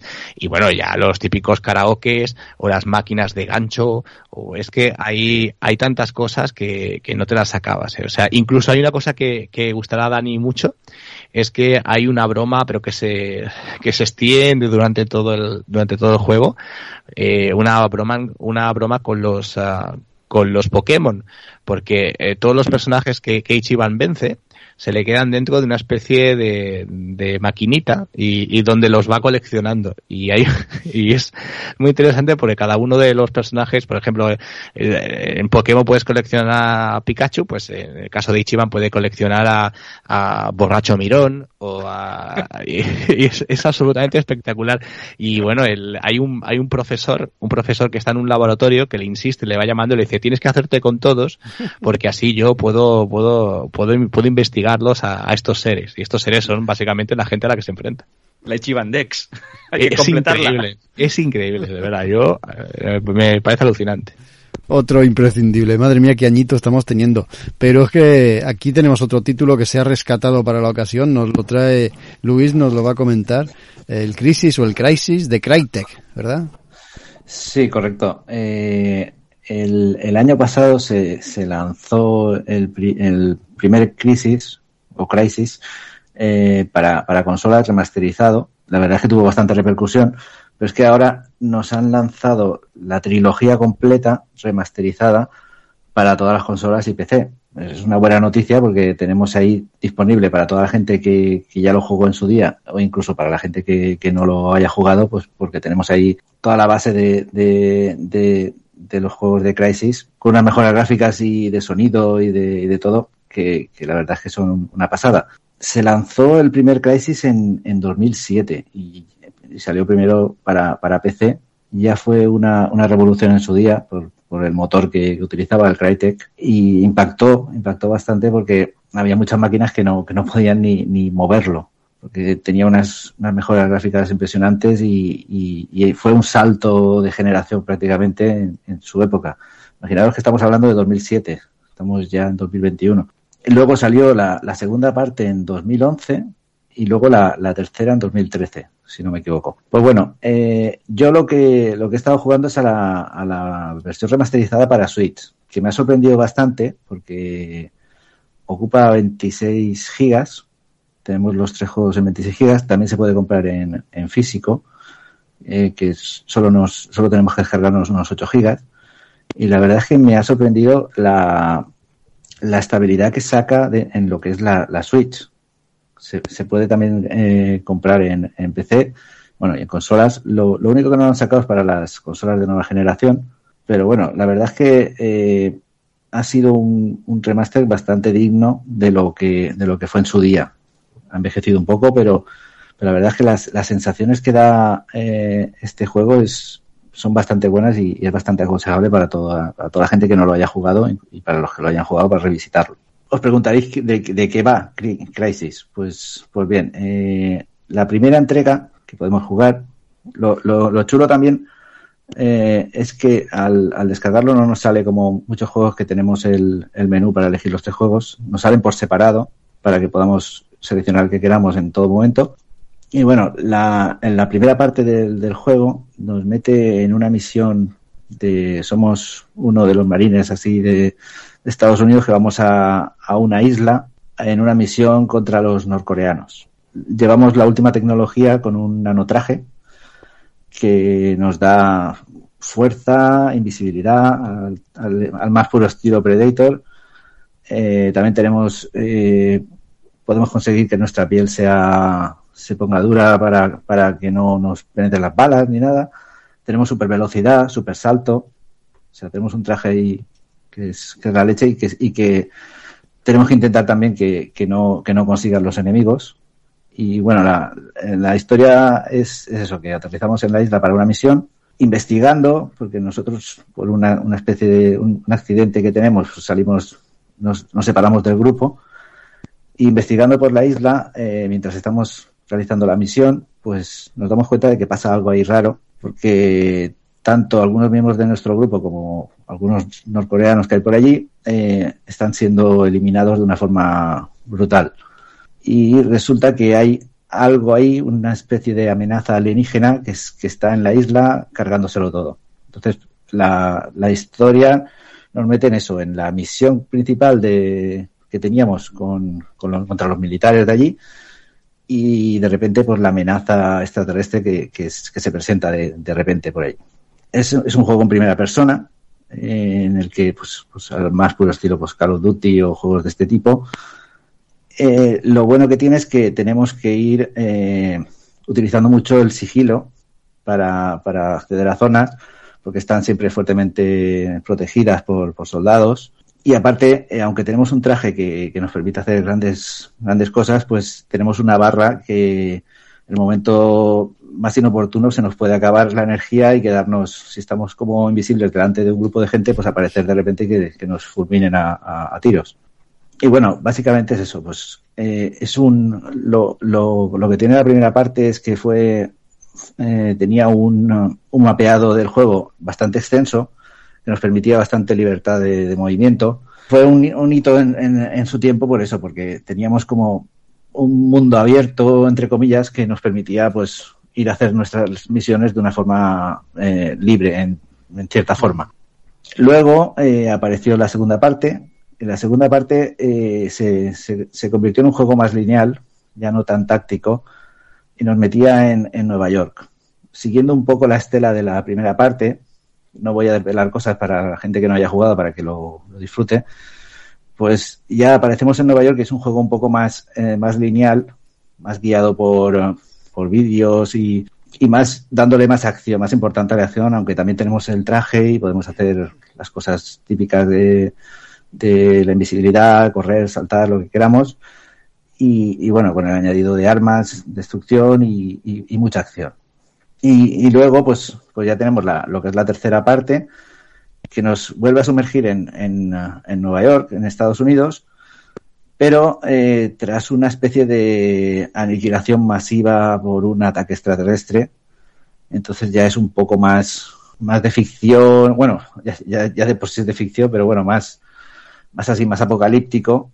Y ahí pues, pues tenemos eh, algunas cosas bastante chulas, como podemos conseguir un, un arco, eh, un arco especial con el que podemos hacer ahí eh, sentirnos como Rambo ahí escondiéndonos y, aniquilando enemigos. Y, la verdad es que el conjunto de, la trilogía es, es, es, de, es, de, agradecer que se haya sacado hoy en día y, y lo, lo y lo chulo también es poder, poder jugarlo, por ejemplo, con, con la Switch que, la, que lo estoy jugando yo, que consigue un, unos frames de, de 30 por segundo, y una resolución bastante aceptable. No llega al nivel de, lo que podría sacar hoy en día el PC con que, tiene el ray tracing y todo esto con la, versión de remasterizada, pero bueno, es una versión bastante aconsejable teniendo en cuenta el tipo de consola con el que con el que se, con el que estoy jugando yo actualmente. ¿Quién te iba a decir que, que, en la Nintendo Switch ibas a jugar aquí a Crisis? Pues sí, la verdad, la verdad es que me ha sorprendido bastante para bien porque lo, lo, lo jugué en su día al primero y ya flipaba con, con porque era es que era una cosa nueva. Los, los que lo vivieron en la época lo, sabrán que eh, estábamos acostumbrados a cosas 3D pero no no como hoy, hoy en día ya lo tenemos súper asimilado pero pero ver ese juego en el 2007 con un mapeado inmenso con las luces con los efectos con estando en la selva pudiendo hacer mil, mil historias con nuestro personaje de saltar y, aniquilar todo lo que se movía por ahí, eh, todos los efectos de, sonido, de agua. Eh, aparte, bueno, se me ha olvidado comentar que en el primero, eh, bueno, el juego está todo doblado totalmente al castellano. Y en el primero tenemos voces de el actor que le que, da, que da vida a, Christian Bale en, en Batman, no me acuerdo del nombre ahora mismo, pero actores de doblaje, pero de, de, películas. O sea, creo que estaba el, actor de Lobezno eh, y otros actores más. O sea, que, que, se disfruta bastante el, o sea, la, la tensión y el, y la, las, las, dosis de, de, actorales del juego se, se disfruta bastante. Entonces, esa, esa mezcla de todo en, en, su época impactaba, pero, pero un montón. De hecho, la gente decía, ¿qué ordenador tienes? Pues tengo tal, y, decían, ¿pero te va el crisis ahí o qué? O sea, siempre comparaban con, eso. Pero Luis, ¿conserva los doblajes para esta versión? Sí, sí, sí, los conserva todos. Entonces, es eso, es, es, una, es una gozada el, poder revivir todo eso y con, y con esos doblajes. Qué maravilla. La música, la música, los sonidos, todo. Yo, yo jugué al 2 en, en la Play 3. en la Play 3, claro. Me gustó un montón. Y ya estaba recortado, ya estaba recortado con respecto a PC. Sí, sí, me gustó un montón, pero era verdad que no, que eran, eran mapas de ir del punto A al punto B, aunque te daban la opción de ir por el camino C o, pero, o por el camino D, pero al final era siempre ir de A a B. Mm. Bueno. En este, en el, en el primero lo, lo, bueno que tenía era eso, que tú tenías un punto A y te salía un secundario B, entonces podías ir un poco a tu aire en cierta forma, te daba un poco de libertad, siempre un poco guiado, pero pero era, era más abierto. De hecho, duraba, tenía una duración de unas 10 horas. El segundo creo que también tenía unas 10 horas de duración. Y el tercero ya sí que fue un recorte que mucha gente se quedó decepcionada porque solo tenía 6 horas de juego. Pero aún así, eh, el pack completo de poder disfrutar de toda la, trilogía, yo creo que es una, una muy buena opción para, para quien quiera disfrutar de, este, de este juego. Tres buenos shooters en uno. en uno, sí. Y encima a un buen precio, que está, creo que son unos 49 euros. Está muy bien. Pues nada, perfecto. pasamos al siguiente, si, si os parece a todos bien, que es otro shooter. Y en, este caso un tanto, un tanto distinto, un poquito diferente. Es, es el Chernobylite, o Chernobylite, o como queráis llamarlo. Chernobylite, vamos a decirle aquí entre amigos. Es un, un es un juego desarrollado por The Far 51, en el que han estado trabajando bastante tiempo, porque hace un par de años aproximadamente lo sacaron en una versión prácticamente de prueba en Steam, en el que se podía ir jugando. Y su versión definitiva ha salido hace nada, hace un par de semanas, o, tres, si no recuerdo mal, para mm, las consolas de, de, nueva generación, para Play 4, para la Xbox, para las de nueva generación, y también para, por supuesto, para los ordenadores, para PC, a través de Steam. ¿Y qué tenemos en Chernobylite? Pues eh, el argumento está bastante chulo está bastante interesante. Nosotros manejamos a un científico que se llama Igor, que ha descubierto un metal que se llama Chernobylita, de ahí viene el título del juego. Y ese metal, pues, eh, tiene unas capacidades mm, bastante interesantes. No voy a decir el qué para no desvelaros una sorpresa, que aunque se da en los primeros minutos del juego, me gustaría que si lo vais a disfrutar os la llevéis jugándolo. Bueno, esas propiedades que tiene el mineral son tan, tan interesantes que nosotros que vamos a buscarlo nos encontramos que no estamos solos. Hay unos soldados que también lo están haciendo. Hay una especie de organización que también lo está haciendo. Entonces vamos a tener problemas para encontrar esa Chernobylita. Nosotros llegamos allí a, la, a, los, a los alrededores de Chernobyl, porque no lo he dicho, pero se puede suponer. ¿Dónde está la Chernobylita? Pues en Chernobyl. ¿Qué hay que hacer para conseguir la Chernobylita? Pues meterte en Chernobyl. Ya sabes lo que va a pasar, ¿no? Te tienes que ir con un buen traje enfundado ahí hasta, hasta las cejas, tapadito, y con un medidor de radiación para no meterte en sitios donde tu cuerpo no pueda superarlos. Entonces, no, como he dicho, no vamos a ir solos. Igor, nuestro científico al que manejamos, o Igor, como en la película de Jovenito Frankenstein, ¿verdad? No va a ir solo. Va a ir acompañado de dos soldados. Algo pasa en esa primera incursión en la que sufrimos unas cuantas bajas y al mismo tiempo pues somos víctimas de unas visiones. Una de las eh, científicas que estaba en Chernobyl cuando sucedió el terrible accidente era nuestra prometida, Tatiana. Y Tatiana desapareció, pero ahora se nos está apareciendo en visiones y nos está diciendo que, sigue, que sigue viva, que está allí, que vayamos a por ella, que, que tenemos que acercarnos, que tenemos que, que averiguar y que desvelar qué es lo que ha pasado en realidad. Entonces, pues nos vamos a trincherar, vamos a, a, coser, a, a conseguir una base en las inmediaciones y desde allí vamos a hacer incursiones. Cada día que pasa en el juego es una misión que hacemos, es una incursión que hacemos con un objetivo u otro. Tenemos nuestros compañeros, vamos a ir reclutando gente y a cada uno de nuestros compañeros les podemos asignar también misiones. Y cada día podemos hacer una o unas cuantas misiones. En ellas no solo vamos a combatir con enemigos, no solo vamos a ir descifrando y desvelando qué es lo que ha sucedido y cuál es el misterio que hay ahí escondido, sino que también tenemos que aprovechar para conseguir recursos. Porque en Pripyat, esa, esa población que hay al ladito de Chernobyl, y en la misma Chernobyl hay cosas tiradas, no está todo abandonado, pero hay cosas tiradas, hay botes de gasolina, hay herramientas, hay metales, y todo eso lo tenemos que recoger para llevarlo a nuestra base y construir cosas, construir mesas de trabajo, construir camas, construir radios, construir cositas para que nuestros compañeros, que son muy quisquillosos, por cierto, no se cansen y se vayan y nos abandonen. Y hay algunos que, oye, de verdad que son muy, muy pijoteros. ¿eh? Nos dicen, oye, no es el peor sitio donde he estado, pero entra entre los tres primeros. A ver si pones una plantita aquí o una plantita allá. Así que nos ves en, en, en medio de las misiones buscando plantas por, por las inmediaciones.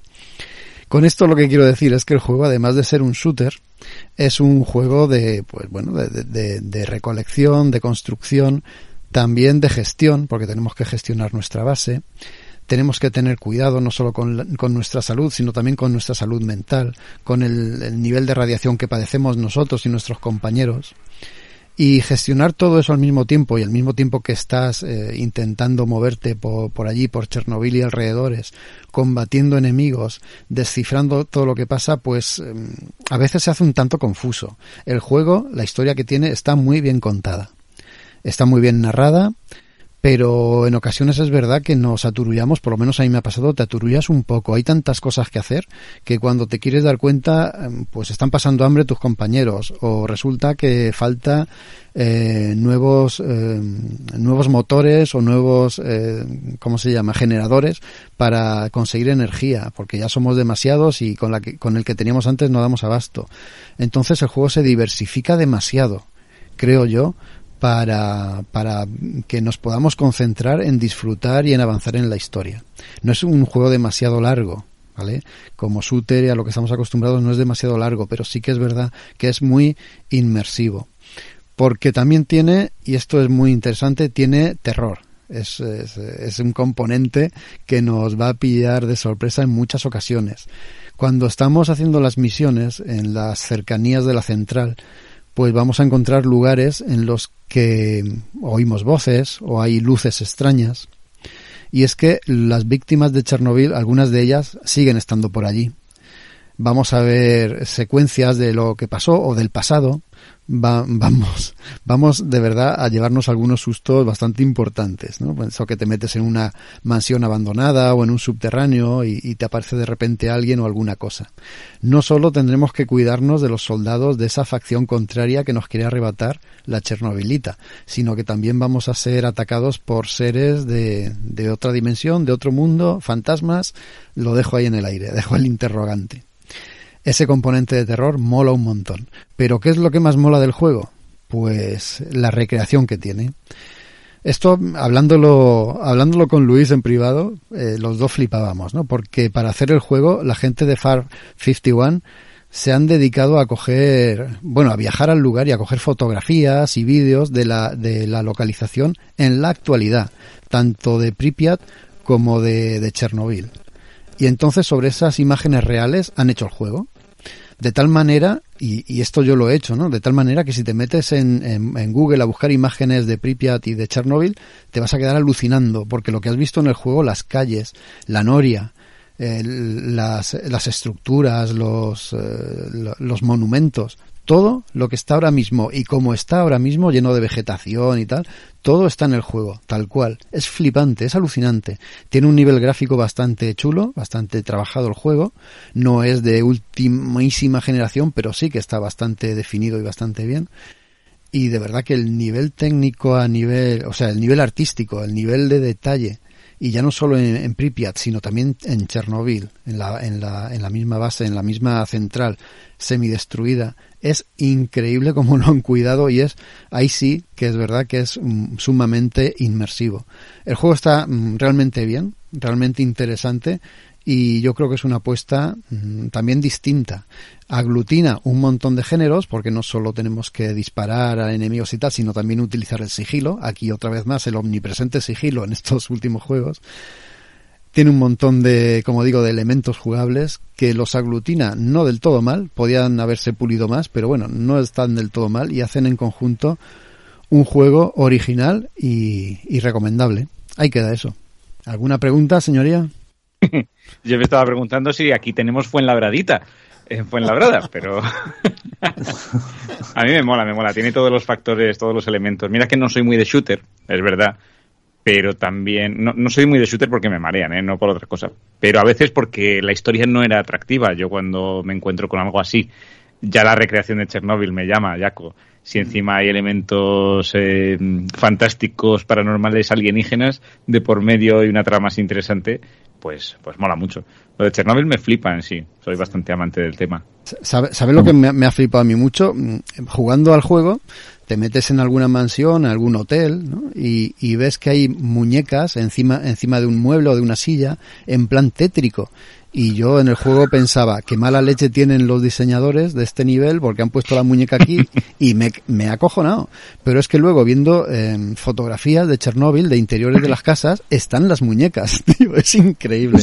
Sí, sí. Hay un documental en Movistar Plus, si lo podéis, juraré, sí, Movistar Plus, que además dura 30 minutos. Es un reportaje más que un documental que salió el año pasado por los no sé cuántos años ya de Chernóbil, que es eh, bastante sobrecogedor al final tiene una perspectiva muy norteamericana, pero, pero bueno, es un paseo por allí a un periodista al que le dejan por primera vez en mucho tiempo pues eh, recorrer lo que queda de Chernóbil y es que ves que ahí está todo tal cual. Salieron corriendo y se quedó todo tal cual y se ha ido deteriorando con el tiempo. Más algunas cosas que han ido machacando la gente, algunos turistas inesperados, ¿no? Que han ido por allí.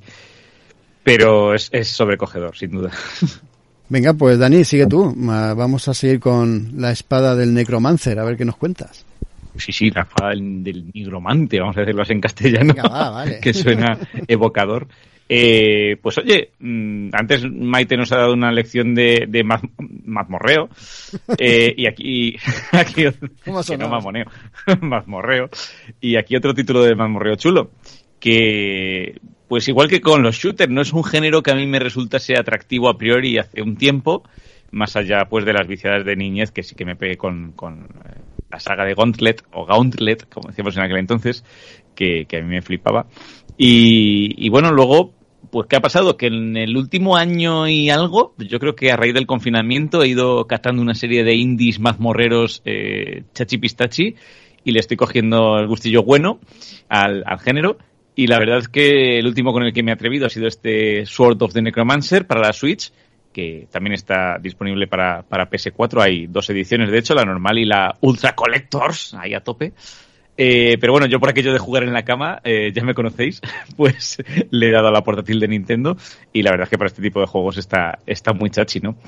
Eh, ¿Qué nos cuenta este Sword of the Necromancer? Pues eh, básicamente la historia de dos chicas, Coco y Tama. Coco es una suerte de princesa que se lanza un larguísimo viaje por su mundo, pues un mundo de fantasía épica, para aprender de, de cuanto hay más allá de los muros de su palacio, ¿no? Tiene una, digamos que sobre ella recae una responsabilidad importante y decide que, que tiene que aprender algo de la vida real, no de lo que le enseñan allí en Palacio. Y la segunda, eh, Tama, pues es la auténtica protagonista del juego, es a quien manejamos, que es una ladrona que por suerte o por desgracia pues se acabó convirtiendo en la guardaespaldas de Coco. Guardaespaldas y algo más también, porque el duro viaje de estas dos chicas pues lleva a que eh, acaben estrechando lazos. Y claro, ¿qué pasa? Que de repente Coco muere. Y ahí empieza el juego, con una desgracia, un drama de la leche y con una Tama desconsolada que trata de resucitar a su amiga pues haciendo caso, mm, curiosamente, eh, chungo, ¿no? De una leyenda que habla de un artefacto capaz de devolverle la vida a los muertos. Que si yo escucho eso, pues no sé, muy, si estás desesperado, pues obviamente te lanzas a la aventura, ¿no? Bueno, no solo es un artefacto, es un arma, que es esta espada del nigromante, ¿no? Que da título al juego, que es una espada que obtenemos en los primeros minutos de, de aventura, pero que no nos permite salvar a Coco porque escucha Tama una voz, ¿no? Que dice que antes de, de resucitarla necesitas más poder, necesitas acabar con un ser superior que habita en lo más profundo de la mazmorra, que no es otro que el mismísimo nigromante, ¿no? Así que, pues eso, a mazmorrear se ha dicho. ¿Y cómo jugamos? ¿Cuál es la mecánica? Pues eso, recorrer distintos niveles, un poco lo que comentaba Maite antes, que es lo típico de los juegos de, mazmorras o dungeons, ¿no? Matando monstruos, abriendo cofres, eh, recopilando objetos y buscando, pues en este caso, la llave eh, que abre la planta, ¿no? Para abrir la sala del jefe final y machacarlo. Cosicas especiales, únicas que tiene este Sword of the Necromancer, pues que la espada del nigromante que, pone, que poseemos, ¿no? que tenemos en nuestro poder, nos permite resucitar a los monstruacos que vamos matando por el camino y hacer que se unan a nuestro equipo, ¿no? Un poco el rollo Pokémon que decía antes Isra. Pues eso. Eh, claro, aquí no tenemos Pokédex, aquí cada criatura ocupa un espacio en nuestro inventario que es bastante limitado, luego, luego lo comento porque es uno de los eh, jaque mates del juego.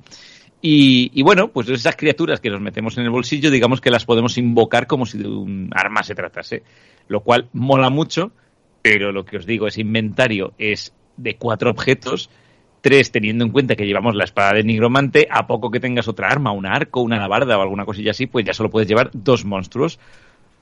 O puedes meterlos en una especie de cofrecito, ¿no? El típico inventario un poco más eh, amplio, pero tienes que ir intercambiándolos con estas armas y demás, y es un poco mm, engorroso, ¿no? Eh, la verdad es que si me hubiesen dejado, no sé, seis slots para monstruos y tres para armas o algo así. Bueno, armas, es que tienes que aprovechar esos cuatro huecos, esos cuatro slots, para armas, objetos, monstruos, mmm, todo lo que. consumibles, todo lo que caiga, ¿no? Eh, llegas al final boss, y una vez que lo vences, tienden a ser bastante complicados, por lo menos para mí, aunque es verdad que son más sencillos que en otros títulos que he catado recientemente, porque, bueno, normalmente los, los jefes finales suelen alterar su mecánica de ataque, ¿no? Según les vas restando vida, y aquí no ocurre. Así que, bueno, son asumibles y una vez que vences a ese final boss, pues pasas al siguiente nivel y así un no parar. Y entre niveles, pues tienes momentos narrativos, que son escenas del pasado donde vas descubriendo la relación entre Coco y Tama, y están muy chulos. La verdad es que todo tiene una estética anime bastante mm, cautivadora, ¿no? Desde la intro, que es una peliculita eh, de animación muy chula.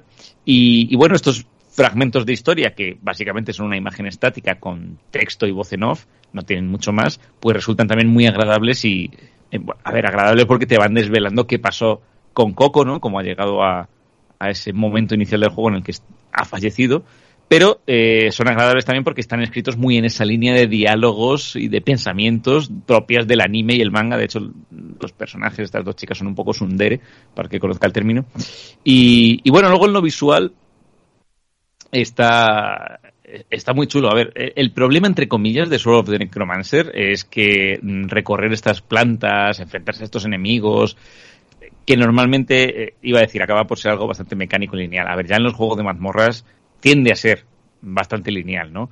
Eh, pero a diferencia de lo que comentaba Maite, por ejemplo, del, Dungeon Encounters, que, que, tú también lo has dicho, Jaco, es uno de sus puntos fuertes quizás, ¿no? Que, que hay puzzles que lo hacen la mar de entretenido, ¿no? Aquí eh, acaba todo convirtiéndose en recorrer varias salas muy similares entre ellas, casi siempre con los mismos monstruos y poco más, ¿no? Que quizás sea el punto más eh, débil de este, de este juego. El combate, dentro de la sencillez que tiene, mm, bueno, mmm, como no tienes muchas opciones más que dar mandobles, invocar un par de monstruos sicarios zombies, eh, que encima son un poco empanados, y esquivar, pues eh, bueno, eh, a veces el jugador más entrenado pues va a avanzar con facilidad, pero a veces se puede volver algo engorroso. Yo, por ejemplo, que, soy de lo peorcito, ¿no? Como, como gamer. Yo os digo que aunque juguéis en dificultad normal, como tengáis activadas las opciones, que, que, que así le estoy dando yo, y es la muerte, ¿no? De, de perder todo el inventario al morir, de volver al principio de, del juego, del camino, ¿no? De perder los niveles o los puntos de experiencia y por ende los niveles que habías ganado, etc, etc. El juego, por mucho que, digan que es muy lineal y muy fácil, es un retazo de la leche. Eh, de hecho, la primera vez que me pasó y perdí, o sea, morí, perdí un arco, una, larva, una alabarda y una moneda que te resucitaba. Y me cago en todo. Porque pensé que me lo iban a meter en algún cofre de inventario o alguna cosa. Y llego y, y, no tengo nada. Lo había perdido todo, ¿no? Tras eso entiendes que morir es morir, de verdad. Y, y que no hay que jugársela. Y claro, juegas en modo súper cauteloso, ¿no? Pero de repente llegas a un final boss que con un rocetito te revienta y a empezar de cero again y, para mí eso es un, auténtico reto. Ya decía que lo visual mola mucho, esa estética manga, tiene también un poco estética pixel art minimalista, que es verdad que no sorprende pero funciona muy bien. Eh, lo que decía también a las mazmorras, les falta algo de variedad y espectacularidad. A veces tiendo a confundir un, una alfombra roja que te lleva a otra sala con un, el típico telar rojo que está colgado en la pared. Eh, pero bueno, es todo tan minimalista. Y, y bueno, la, la, música me la tenía por aquí puesta, a ver si se escucha. Pues mola.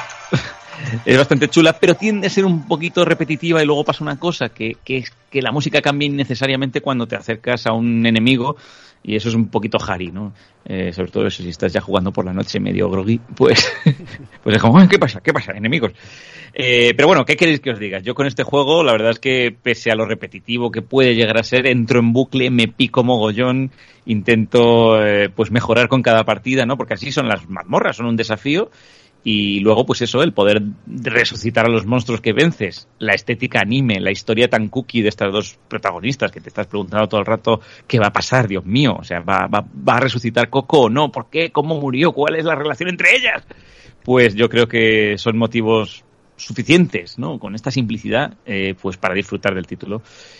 Y luego además eh, tiene mogollón de descargable y DLC gratuitos para ampliar la experiencia, o sea que no se queda la cosa ahí.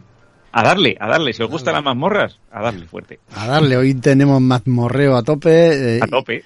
Y también minimalismo y pixelar a tope, porque el que traemos ahora Israel y yo es pixelar, pero del cachondo, del bueno. Los buenos raticos que nos hemos echado riéndonos, ¿verdad, Irra? Con este Un Metal. Madre mía, es una, es una auténtica maravilla. Una auténtica maravilla porque, bueno, o sea, eh, de entrada lo primero que piensas, bueno, mira, una parodia de Metal Gear, pero la, la, la cuestión es que no se queda ahí. Es una, es una auténtica pasada. Estamos hablando eh, de un juego, de un juego pues que, que es eh, nacional y de un juego que, que, que, bueno, pues que tiene muchísima gracia y que está muy bien hecho. Nos vamos a encontrar pues una especie de Metal Gear, para que lo entendáis, eh, muy basado, muy basado y muy cercano eh, con evidentemente con novedades que, lo hacen más jugable, pero basado en, en, en, la estética que tenía el Metal Gear original de MSX. Y, y bueno, pues eh, nos encontramos con una historia pues que, que se ríe completamente pues de, de, todos los tics, de todas esas de, de, de, todas esas cosas pues que, que, hemos vivido los que amamos a la, a la, a la franquicia de Hideo Kojima, ¿no? Y la verdad que a mí me ha, no me lo he pasado todavía, Jaco creo que sí, se lo ha pasado, yo no he tenido tiempo a, para acabarlo, iré por la mitad un poco más. Y la verdad es que es una auténtica pasada. Eh, ya estamos completamente enamorados de, de, Jesse Fox, ¿no? Ese, ese, ese hombre que, que, que, cae en un avión y que cae en, en el lugar, en, en, un lugar equivocado. La verdad es que es, es una auténtica pasada. Yo me lo, me lo estoy pasando muy bien, me lo paso muy bien. Y bueno, que es básicamente un juego de infiltración, un juego de infiltración, pues que se ve desde, desde una vista aérea, y, que tiene, pues, eh, vamos, tiene tantísimos chistes y tantísimas referencias que, os va a encantar. Pero por otro lado, hay algo interesante de este juego, y Jaco creo que así, pues, eh, me lo va a reconocer también, es que no se queda únicamente en el cachondeo, no se queda solo en eso, sino que tenemos un juego que es muy divertido de jugar. Sí. Divertidísimo. Yo mm, empecé a jugarlo. Buenísimo. Empecé a reírme. una de las primeras bromas casi me caigo de la silla y dije, ya no lo suelto el mando hasta que no me lo acabe. Hombre, tardé un poquito más, pero, pero hasta que no lo acabé no jugué a ninguna otra cosa.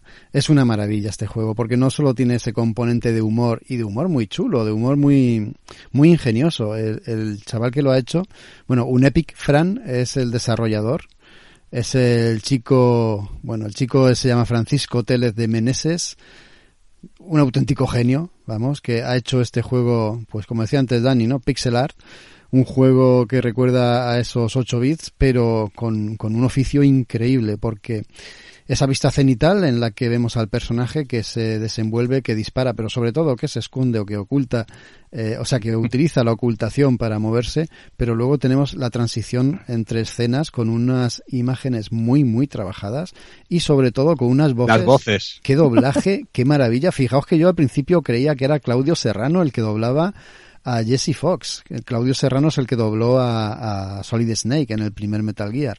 Yo creía que era el mismo. La voz es súper parecida. Es muy parecida, sí. pues todos, todos los actores y actrices que participan en el juego lo hacen de puta madre. Iba a decir genial. No, pero es que eso te voy a decir. o sea, yo, por ejemplo, que, que me, me, me, encantó, por ejemplo, un videojuego de nueva generación que es el Medium. Eh, una de las peores cosas que teníamos era eh, pues algunas de las voces, ¿no? O en, o en algunos otros juegos de este año, pues eh, hemos tenido muchos problemas con el tema del, del doblaje. pero en este caso, es que este, el, el doblaje es fantástico. Claro, por eso digo, eh, en series, en películas, hemos comentado aquí muchas veces que hay problemas con el doblaje, pero es que eh, en, en, este videojuego es lo más, lo más cuidado, ¿no? Lo más delicadamente trabajado es el doblaje. Y con eso te, te consiguen sumergir en la historia del juego que está muy bien, no deja de ser una gran broma, pero es que está muy bien. Es que cuando, ya verás, ya verás Isra, cuando acabes el juego, te vas a estar riendo a carcajadas y te lo aseguro, ¿eh? Bueno, ¿de, ¿de, qué va esto así muy por encima para no desvelar mucho? es que pues, si no, claro. Claro, claro, no. El juego transcurre en una sala de interrogatorios. Jesse Fox le está contando a un alto mando del ejército qué es lo que ha pasado, porque a él lo han encontrado, eh, un accidente de un helicóptero y lo han encontrado ahí, ¿no? Eh, ¿Usted qué hacía con un helicóptero ruso? Creo que es ruso, ¿no? ¿Qué hacía en un helicóptero ruso? Había sí, sí, es ruso, es ruso. Había un cadáver a su lado. O sea, ¿qué, ha pasado aquí, no? Y él, se, bueno, se inventa, no. Les cuenta una historia increíble absolutamente increíble que es el juego en sí. Todo lo que él va contando, tú lo estás jugando. pero es que además hay algo que mola mucho, que eso a, nivel de desarrollo de videojuegos es muy, es muy difícil, que él a veces en mitad de, de, una conversación cambia la, la, versión de la historia que está contando. Y entonces eh, lo alucinante es que mientras él va explicando, vamos viendo lo que sucede en, su, pensamiento. Es decir, nos, va contando la historia y la historia se va desarrollando. Y cuando cambia de versión, también cambia lo, que aparece en pantalla. Hay un momento en el que dice, me metí en la base, no sé qué, y habían otro tipo de soldados. Y le dice el sargento, ¿pero qué soldados eran? dice, no me acuerdo bien, creo que eran, y te sale la opción para que tú la elijas, ¿no? Puedes elegir entre los dos tipos. Según el tipo que elijas es el que aparece. Muy bueno. Pero claro, ¿a cuál más cachondo? No voy a decir nada para no, no, desvelar, no desvelároslo. Porque, en serio, es, es una sorpresa y una risa detrás de otra. Isra, lo que venía a decir es que el juego transcurre contado en esa sala de interrogatorios. Pero es que luego da un giro. Lo está contando a otra persona. no, no sé si has llegado. Sí, he llegado, sí. sí, que ha llegado. sí, está que es, es- eso, ese momento es como ya reventarte la cabeza totalmente. Pues- sí, el del coche. Me está hablando del momento del coche. Monto- sí, sí. Pero, pero espérate que no termina ahí, ya verás qué risa. Es, es una pasada porque, eh, insistimos, ¿no? no es solo que nos podamos de- de- desvivir y deshacer en elogios de los chistes y del buen trabajo argumental, de doblaje que tiene. Eh, insistimos que a nivel jugable tiene un montón de posibilidades, eh, te, te va a tener enganchado, vas a repetir escenarios. El precio. El precio, el precio, para lo que ofrece este juego, el precio es un regalo. Vamos, el, el que ¿cuánto eran? 12 euros. Sí, yo en, 14? yo en Xbox pagué 10, sí. 10 Sí, euros, sí. fíjate, 10 euros por esta maravilla. De verdad que si no conocéis el juego, cosa que dudo, porque seguramente habréis oído hablar de él, pero si no lo conocéis, dadle una oportunidad. Mm, Porque es que os vais a partir de risa, os vais a partir el culo, os vais a descojonar, os vais a despollar lo que queráis, pero de verdad, lo vais a pasar muy, pero que muy bien. De lo mejorcito en plan eh, de diversión pura que he jugado, no este último mes ni este último año, este último milenio. Ay, me cago Ahora, ahora sí vas a tener vi- que jugar a la Epic también, que Ya- es el anterior que ya- hizo Frantelle. Eh, y lo y, haré, el, y lo y el haré. Ghost. Y el Ghost. Sí, es, es una pasada también. Es- también tiene humor, pero es, es más plataformeo, pero es- está muy chulo también. Da igual, da igual. Hay que jugar todo lo que haga este hombre. Sí, sí, sí. Va- Vamos a finiquitar el programa de hoy también por todo lo alto o por todo lo bajo, porque nos vamos casi al infierno. Eh, Luis nos va a hablar de, de Diablo 2. Diablo 2 a estas alturas, Luis, ¿cómo puede ser? Pues, pues bueno, eh, Diablo 2 ha marcado un antes y un después en, este tipo de juegos de, RPG. Porque siempre que, hablamos de un juego de perspectiva isomática, siempre decimos, eh, juego tipo Diablo. Y es que ya, ya marcó, ya marcó un hito en, en el 2000. Bueno, antes salió el Diablo 1, que, ya fue una revolución, pero el Diablo 2 es que fue eh, un juego que, de hecho, antes de salir lo que ha salido ahora, que es el Resurrected, que es un más que un remaster, es un remake de- del, juego. Hasta el año pasado yo he visto gente que estaba jugando todavía al Diablo 2 eh, a saco, intentando sacar las mejores armas, armaduras, reliquias, de todo. Es que es un juego que, que, es casi inacabable si, si te gustan este tipo de juegos.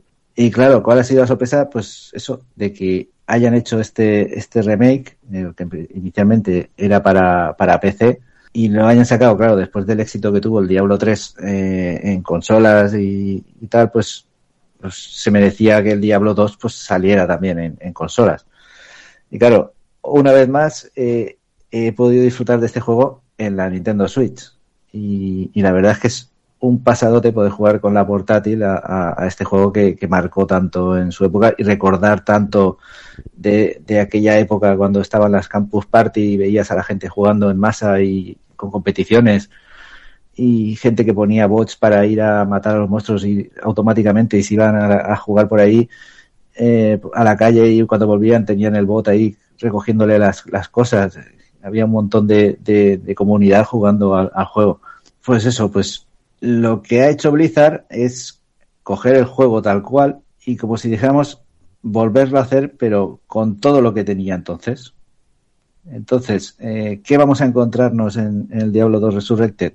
Pues lo primero que, que flipamos nada más iniciar el juego es ver la primera secuencia de vídeo del juego que en su época ya nos dejaba con la boca abierta, pues daros cuenta de que han cogido todos los planos, plano por plano, y han vuelto a editar gráficamente todas las secuencias de vídeo, pero con, con gráficos de ahora, o sea, dándole un realismo brutal.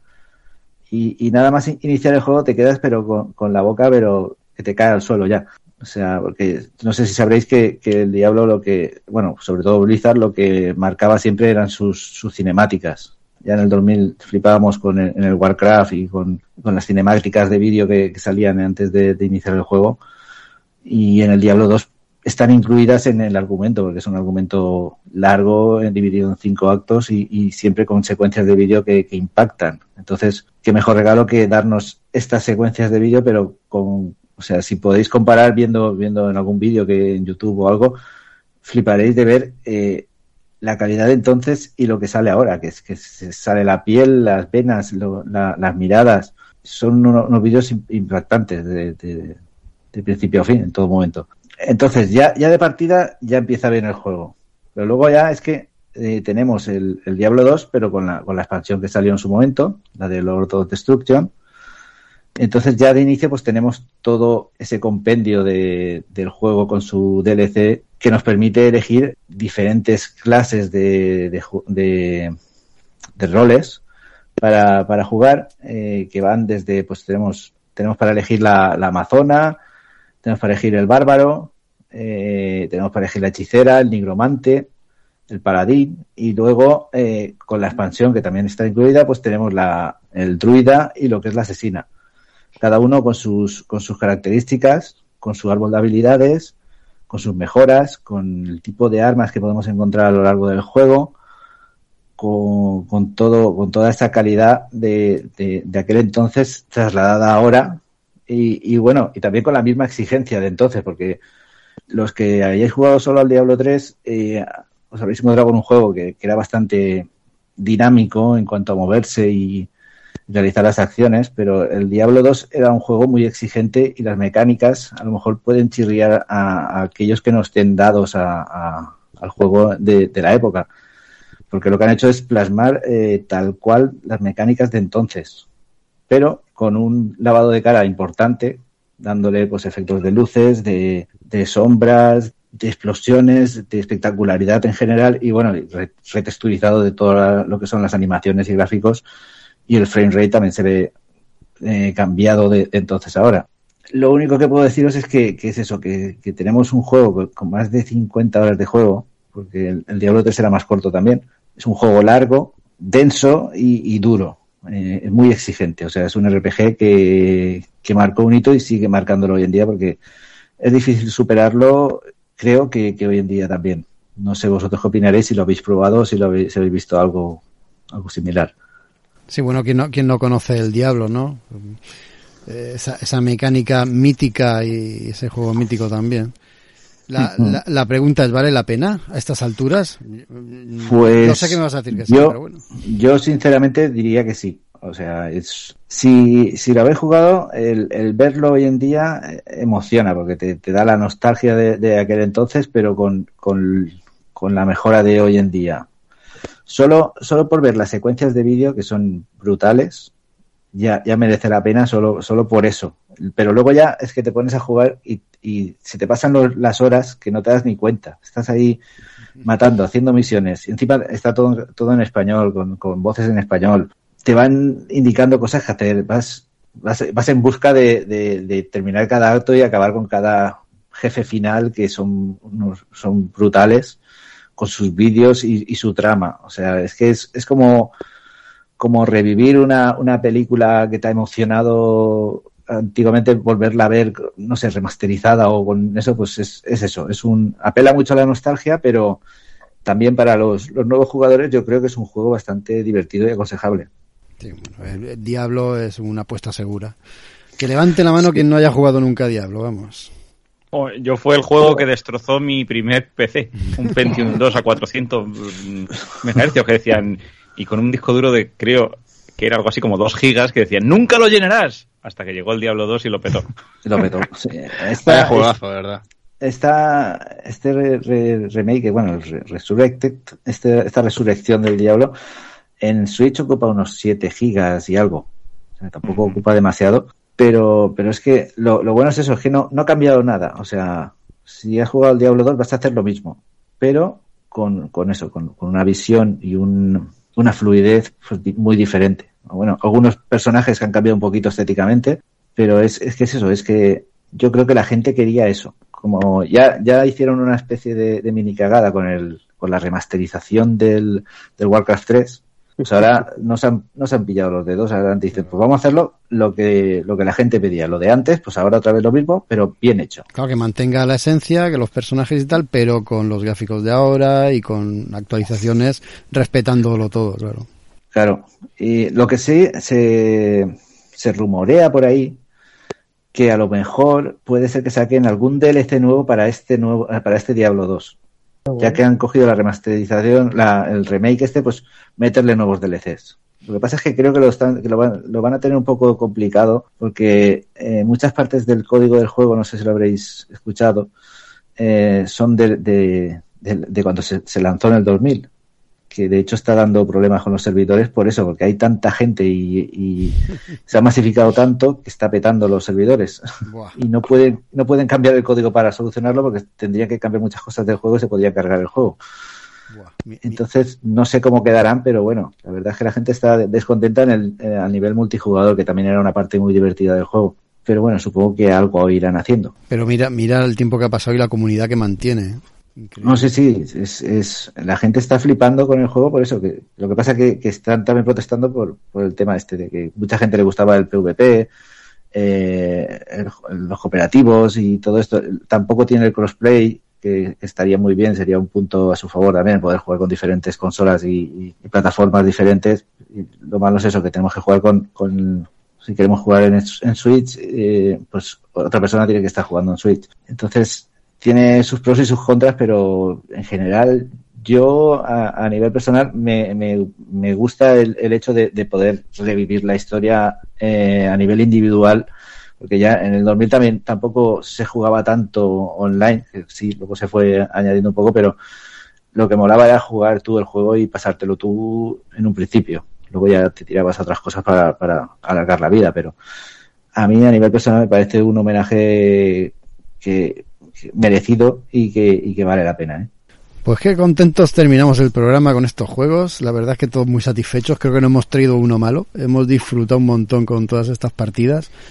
Y hasta aquí hemos llegado. Eh, acabamos este sexto programa, programa, ya no sé ni hablar a estas horas, este sexto programa de la temporada 12. Pues dando las gracias a todos los que hayan llegado hasta este momento. Gracias a Luis, a Dani, a Isra, a Maite y a mí también, que hombre, no lo he hecho muy bien, pero algo he aportado. Y, recordaros que dentro de una semana vamos a volver, vamos a estar por aquí hablando de Halloween y contando las cosas que nos asustan. Hablando de juegos, hay algunos que nos asustan y nos van a asustar estos días. ¿A que sí, Maite? No nos ha dado tiempo a traerlos. Ay, y tanto que no me ha dado tiempo, si ha salido hoy, solo he podido probar una hora. Es House of Ashes de la saga de Dark Peters, Anthology, Dark Peters Anthologies. Madre mía, y si todas las mal, yo peor. Que son una serie de, una saga de juegos de historias de terror autoconclusivas, de estas que tienen un montón de decisiones y según vayas tomando las decisiones van afectando a los finales del juego. Que sus dos primeras entregas me fliparon y hoy mismo, calentito y recién hecho, he empezado el tercero y no va a dar tiempo a traerlo. Pero le haré reseña y lo subiré a la web, por si queréis leerlo ahí, mi opinión. Ahí estaremos atentos. Yo también haré la, la, pertinente reseña en la web de otro que no me ha dado tiempo a traer, que es el Fatal Frame, pero del que no se puede hablar aún porque sale dentro de unos días. A la web tenéis que ir. Eso sí, os adelanto que es, es, es terrorífico, el, el más terrorífico de la saga, que no es poco. Si es que tenemos, tenemos un montón de lanzamientos, es que no paran de salir juegos, no, no, no, no nos da la vida para tanto. Es la época, Luis, es la época. Llegan navidades y, y, toca, toca. Pues sí. Sí, bueno, nosotros vamos a, a, recordaros la semana que viene. Halloween, terror, aquí, aquí en Hello Freaky en siete días, así que os esperamos. Pues nada, para asustaros y para pasarlo bien de tanto terror. Eh, eso será la semana que viene. Adiós. Chao. Hasta luego.